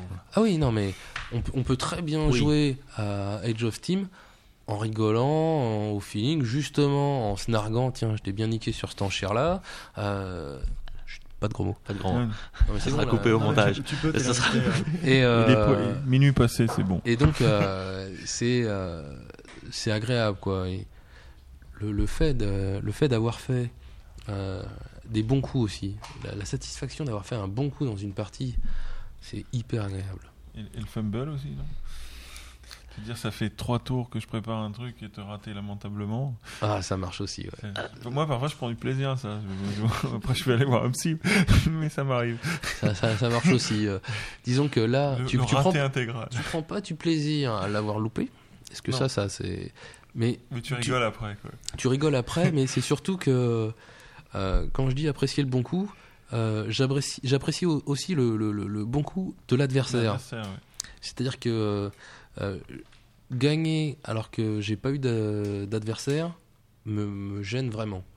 Euh, sur des jeux un peu, un peu tactiques, quoi. Je joue aux échecs. euh, Contre euh, un enfant. quand, euh, voilà, contre, tu viens de lui apprendre le jeu, toi t'as un Hello 2000, euh, voilà, je, je, je, je pense pas que tu prennes un, un plaisir euh, énorme, quoi. Il y a- voilà, il faut une adversité euh, un peu, un peu présente, quoi. Et donc, euh, et, et donc je suis pas avare euh, de, de conseils, surtout lors des premières parties, lorsque forcément, euh, moi j'ai lu les règles et éventuellement j'ai déjà fait une partie. Euh, quand je présente le jeu, je suis pas avare de conseils et là, je joue pas pour gagner, euh, voilà. Alors, Arnaud, pour finir, je crois que tu as également une autre activité qui est une activité autour de Vassal. Euh, oui, oui, euh, e- e- exactement. Bon, alors c'est, c'est-à-dire que c'est, c'est mené surtout par euh, par Gaëtan Bojano euh, et, euh, et Laurent Picard, euh, qui sont hyper actifs là-dessus. Euh, à savoir que il y a, Vassal, mais il y a aussi Forge Next en fait, qui est un agent d'auteur qui fait l'intermédiaire en fait entre les auteurs et les éditeurs qui vont donc démarcher les éditeurs à la place des auteurs, enfin leur donner un appui là-dessus, et en- également un appui grâce à l'outil euh, Vassal également de, de test, de développement euh, de leur proto. Voilà. Et toi, tu t'investis euh, dans quoi là-dedans C'est quoi ta partie tu- Alors moi, ma partie, euh, ça va être euh, le, essentiellement le, le test euh, des, des jeux euh, et euh, une aide à la mise au point euh, si, euh, si- s'il y a quoi. Tu parles d'aller démarcher des éditeurs. C'est quelque chose de bénévole C'est un service commercial? Alors, euh, c'est c'est un service euh, commercial non rentable. C'est- C'est-à-dire que Tu touches moins qu'un Bah, un agent en foot, quoi, par non, c'est-à-dire que, non, c'est-à-dire que euh, non, moi là-dessus, euh, là-dessus, moi c'est c'est c'est complètement euh, c'est complètement euh, bénévole. D'ailleurs, pour la, la plupart, euh, c'est c'est complètement euh, c'est complètement bénévole. C'est juste que donc euh, le le modèle économique, c'est le modèle d'un d'un agent, c'est-à-dire qu'on on prend une partie. Enfin, va- Forge Next prend une partie des droits d'auteur. euh, lorsqu'il arrive à placer un jeu chez un éditeur, Mhm. euh, cette partie euh, cherche à, a pour vocation en fait à rembourser les, les frais engagés Mhm. pour se déplacer sur les salons comme Essen ou Nuremberg, Mhm. pour rembourser la multiplication des protos à, à réaliser, parce que mine de rien, c'est un coût non négligeable. Euh, voilà, donc euh, c'est pour l'instant clairement pas, pas rentable. C'est vraiment, entre guillemets, de, essentiellement de la philanthropie euh, d'amateurs de jeux, quoi. Et For- Forge Next, c'est assez unique euh, en France. Enfin, Alors- où il y a des agents. ça existe des agents Oui, de- ça existe, euh, ça existe des, des agents. Euh, depuis euh, pas mal d'années, il y a euh, Weekend Game euh, qui existe euh, là-dessus, qui est l'agent de Dominique Erard, par exemple, qui lui ne va pas démarcher euh, les, éditeurs. Donc le, travail d'agent, que ce soit en France ou à l'étranger, euh, existe. Vassal va au-delà. C'est-à-dire qu'un agent, il prend un jeu tel quel et il va le présenter. Euh, Forge Next fait pas ça. Forge Next essaye de prendre des protos, éventuellement pas forcément aboutis ou euh, sur lequel il y a encore un peu de travail à faire pour l'amener jusqu'à ce qu'il soit éditable dans l'air du temps, euh, éventuellement changer, commencer à changer le thème ou à réfléchir à des thèmes alternatifs tout de suite. Euh, qui on va on, va régler, on va éventuellement faire des scénarios si le, le jeu euh, s'y prête et que voilà. Donc on va la vocation de Vassal Forge, c'est d'abord ça, c'est-à-dire c'est de, de mettre au point et de faire jouer, euh, de tester euh, plus aisément les prototypes, puisque ça permet de, de jouer chacun chez soi, donc on n'est pas obligé de se réunir. Euh, qui a des défauts, parce que euh, évidemment sur un jeu d'ambiance, euh, ça le fait un peu moins quoi. Euh, et puis les parties ont tendance parfois à durer plus longtemps parce que la manipulation est moins est moins euh, pratique que parfois en vrai. Des fois c'est mieux, des fois c'est moins bien. Mais ça permet de faire jouer le jeu, de le tester. Une fois qu'on estime qu'il est bien et qu'il a un vrai potentiel et qu'il peut intéresser euh, des éditeurs, on va ci- cibler les éditeurs parce que justement, de par notre ancienneté dans le monde du jeu, de par nos, connaissances, euh, on va rentrer plus facilement, on va obtenir des rendez-vous avec M. Gluck, avec Mattel, avec euh, avec euh, euh, voilà Bon. Go- Goliath euh, s'il faut. euh, Donc en bref, c'est plus un incubateur que vraiment une, euh, que vraiment une démarche entre guillemets commerciale. C'est Oui. plus- C'est plus le but d'aider des gens à se lancer en disposant de matériel euh, testé. Complètement. Ouais. Complètement, c'est-à-dire euh, d'aider les auteurs à, à finir euh, leur, leur jeu, euh, leur mettre un premier pied, euh, si possible, dans, dans l'édition, après les suivre. Ça permet aussi euh, de, de faire la relation, parce que donc il y a une grande communauté francophone au Canada euh, qui font des jeux et qui malheureusement sont un peu loin de tous les éditeurs européens et qui vont pas faire le déplacement euh, pour des raisons évidentes de coût euh, à Essen ou Nuremberg, là où on va pouvoir rencontrer tous les éditeurs européens, qu'ils soient tchèques, polonais ou, ou allemands, et même, euh, même Hasbro, parce que euh, Il a- à part le fait d'avoir un jeu qui, à mon avis, est intéressant, il y a un autre critère, par exemple, n'avoir édité aucun jeu ou être inconnu? non, Si Antoine Boza demain vient, vous lui, vous lui faites un proto? Ouais, on- Il viendra pas. mais il viendra pas, il a pas, il a pas besoin de nous, mais euh, oui. Mais euh, il n'y a pas de. Parce que, en fait, il faut démystifier. euh, tu, tu mets le doigt sur un point important. C'est c'est pas parce qu'on est un auteur euh, connu qu'on n'a pas besoin de faire tester nos jeux. Hum, bien sûr. Et c'est pas parce qu'on est un auteur connu que euh, nos jeux vont systématiquement être édités. C'est pas vrai. Euh, on, pour, faire, pour se faire éditer un jeu, faut avant tout et uniquement que le jeu soit bon. Non, ma question portait plus sur l'aspect globalement. Vous devez avoir beaucoup de candidats, euh, beaucoup de candidats, je pense, à ce type de démarche. Mais euh, pas tant. Pas tant? Non. C'est c'est Vous sortez, vous sortez combien de jeux chaque année sur euh, la salle? Euh, j'ai pas du tout les j'ai pas du tout les chiffres, mais euh, je pense que Vassal doit être à une dizaine de jeux signés peut-être? Mhm. D'accord. Euh, Mais- Forge Next plutôt. Euh, Forge Next. Forge Next. de jeux, de jeux signés, mais de jeux portés. À de jeux portés, Ah, c'est C'est ma question portait sur cet aspect-là de en jeux, vérité. de jeux portés, c'est euh, beaucoup plus que ça. Ce qui demande un effort, je Au- suppose, à chaque fois. de 100 Au-dessus de 100 Euh, ouais, au- au- au-dessus de 100, euh, oui. Je, je, je pense, euh, je pense au-dessus de 100. Euh, après, porter un jeu sous Vassal n'est pas forcément très long. À partir Ah. du moment où on a un petit peu d'expérience, Mhm. euh, enfin moi personnellement, donc j'ai porté mes jeux, que ce soit Jurassic ou Sherlock, sur sur Vassal. Euh, avec un peu d'expérience, ça prend euh, 4 heures. Allez, on va dire une journée, euh, une journée maximale. Ce qui prend le plus de temps, ça va être de de découper les images, quoi.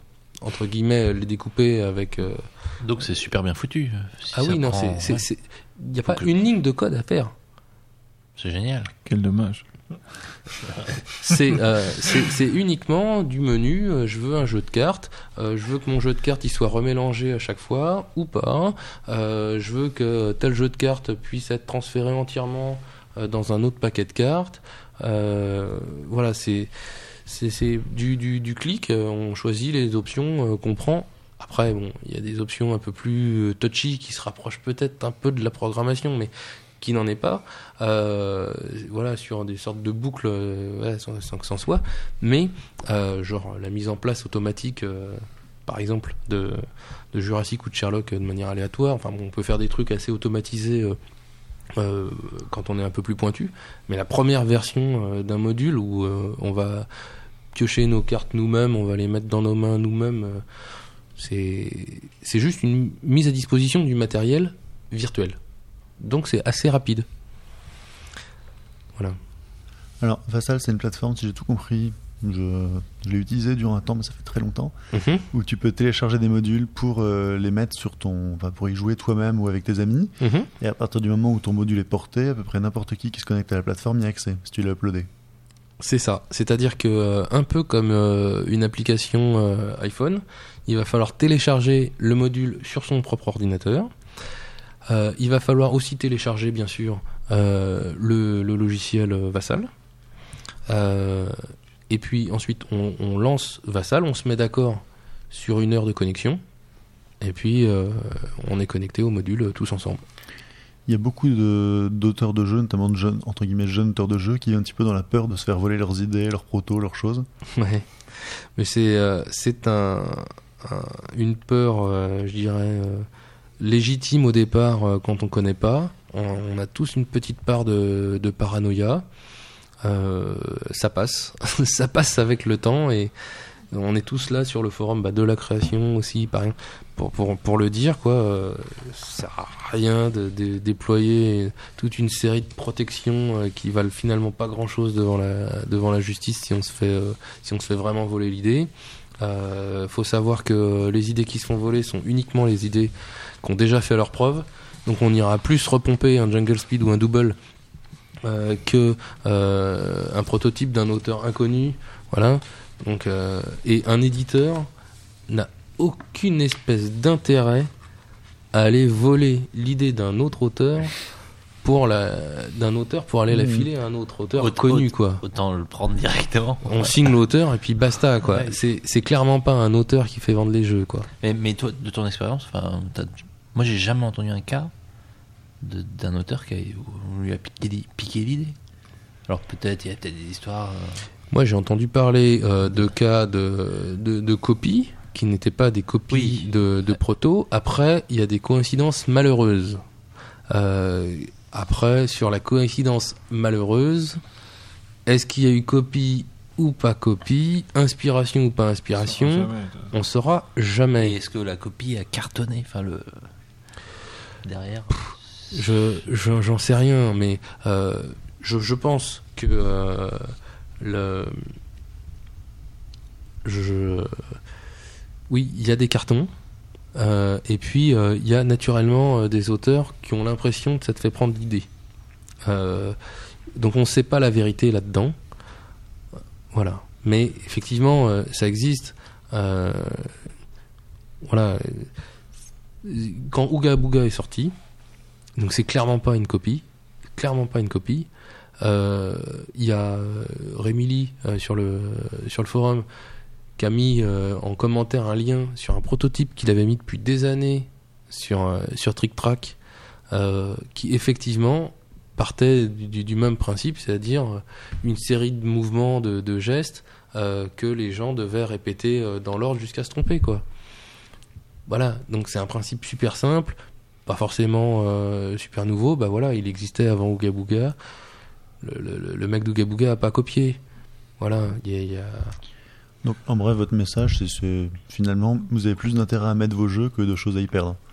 Enfin, Alors, les- bah, le, risque, bah, le, risque est sinon- mi- le risque est minime pour Que- des chances. euh, Alors non seulement le risque est minime, mais je vais même dire le contraire, c'est que plus un auteur fait parler de son jeu, communique sur son, sur son prototype, non seulement plus il a de chances de se faire éditer, et donc là pour du coup d'avoir une vraie protection, puisque là il a une, euh, une preuve d'antériorité euh, manifeste, euh, mais en plus, euh, il se fera d'autant moins prendre l'idée que tout le monde a déjà entendu parler de ton hmm. jeu euh, avant. Voilà, donc si quelqu'un arrive avec l'autre, la, la- la même idée, on va lui dire attends, Que- Quelque part, la communauté peut le.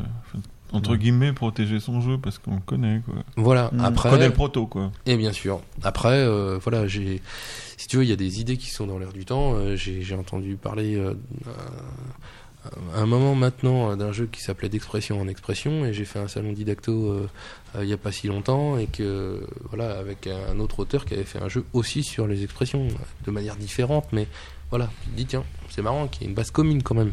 Hmm. Et je pense pas qu'ils copient du tout. Je suis même sûr que non, parce qu'ils se connaissent pas. Bon, nous arrivons à la fin de cette émission. Il y a une question qui brûle les lèvres à Albéric. Est-ce que tu as, je la pose à sa place, est-ce que tu as des projets, des scoops, des choses extraordinaires à lui révéler? Re- Regarde, regarde comme il est heureux quand je pose la question. Alors, euh, oui, évidemment que j'ai des projets, donc j'ai déjà, euh, bah, comme scoop, j'ai déjà signalé, enfin, c'est Oui. plus ou moins un scoop, euh, l'arrivée de Skeleton Island de Florian Failly.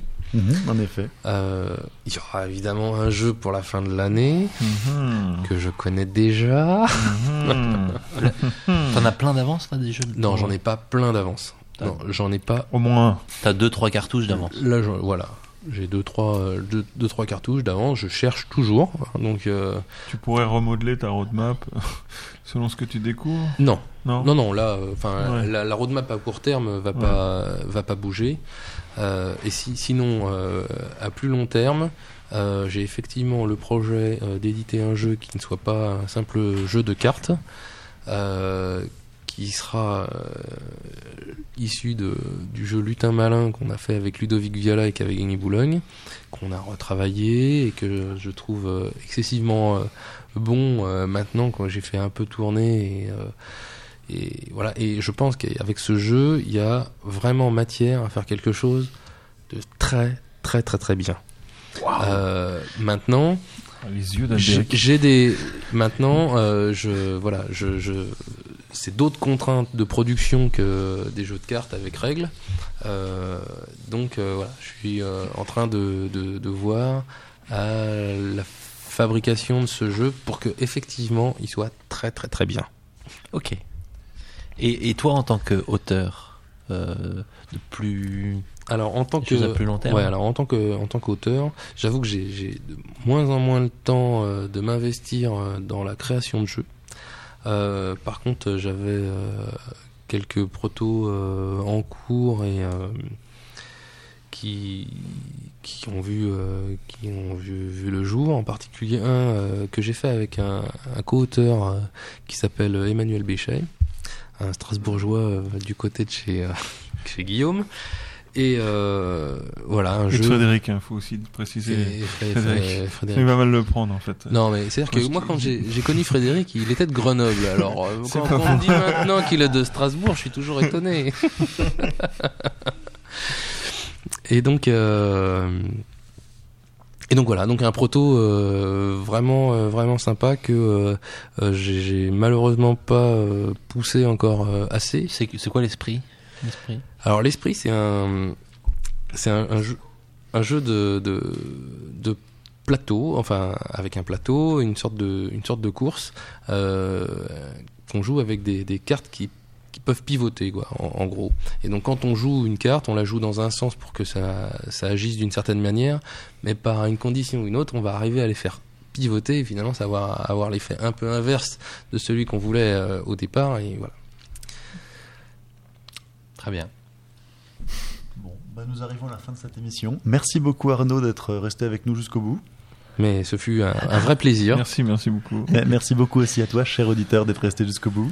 Merci à vous. Vous êtes nombreux à nous écrire sur notre mail laradiodesjeux@gmail.com. Continuez, on essaye de répondre à tout le monde. J'ai sinon un SMS de gamer qui me dit qu'il a réussi à caser le mot illipé au Scrabble et qu'il a réussi à marquer quelques points. Super. Ouais, moi, je vais faire une petite pub hein, parce que j'ai malheureusement dit du mal de Nefertiti. Donc, euh, mon ami Guillaume, un Strasbourgeois, euh, m'a demandé hein, mais de lui faire pub parce qu'il il reprend le podcast. Il a alors arrêté le jeu parce qu'il trouvait que c'était pas euh, financièrement c'était pas rentable. Et il fait un podcast qui s'appelle l'improbable podcast qui euh, euh, tous les mercredis, je crois, hein, en direct, hein, en direct. Alban confirme.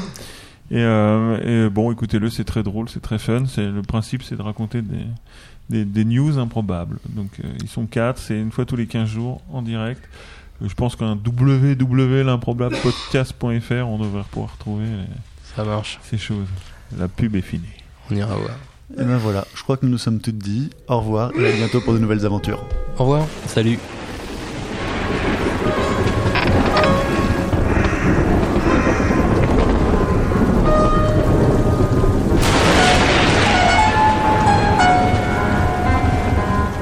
La radio des jeux. C'est la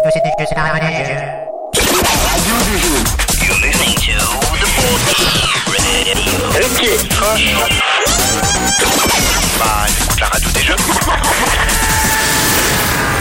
Et toi, qu'est-ce que t'écoutes? J'adore le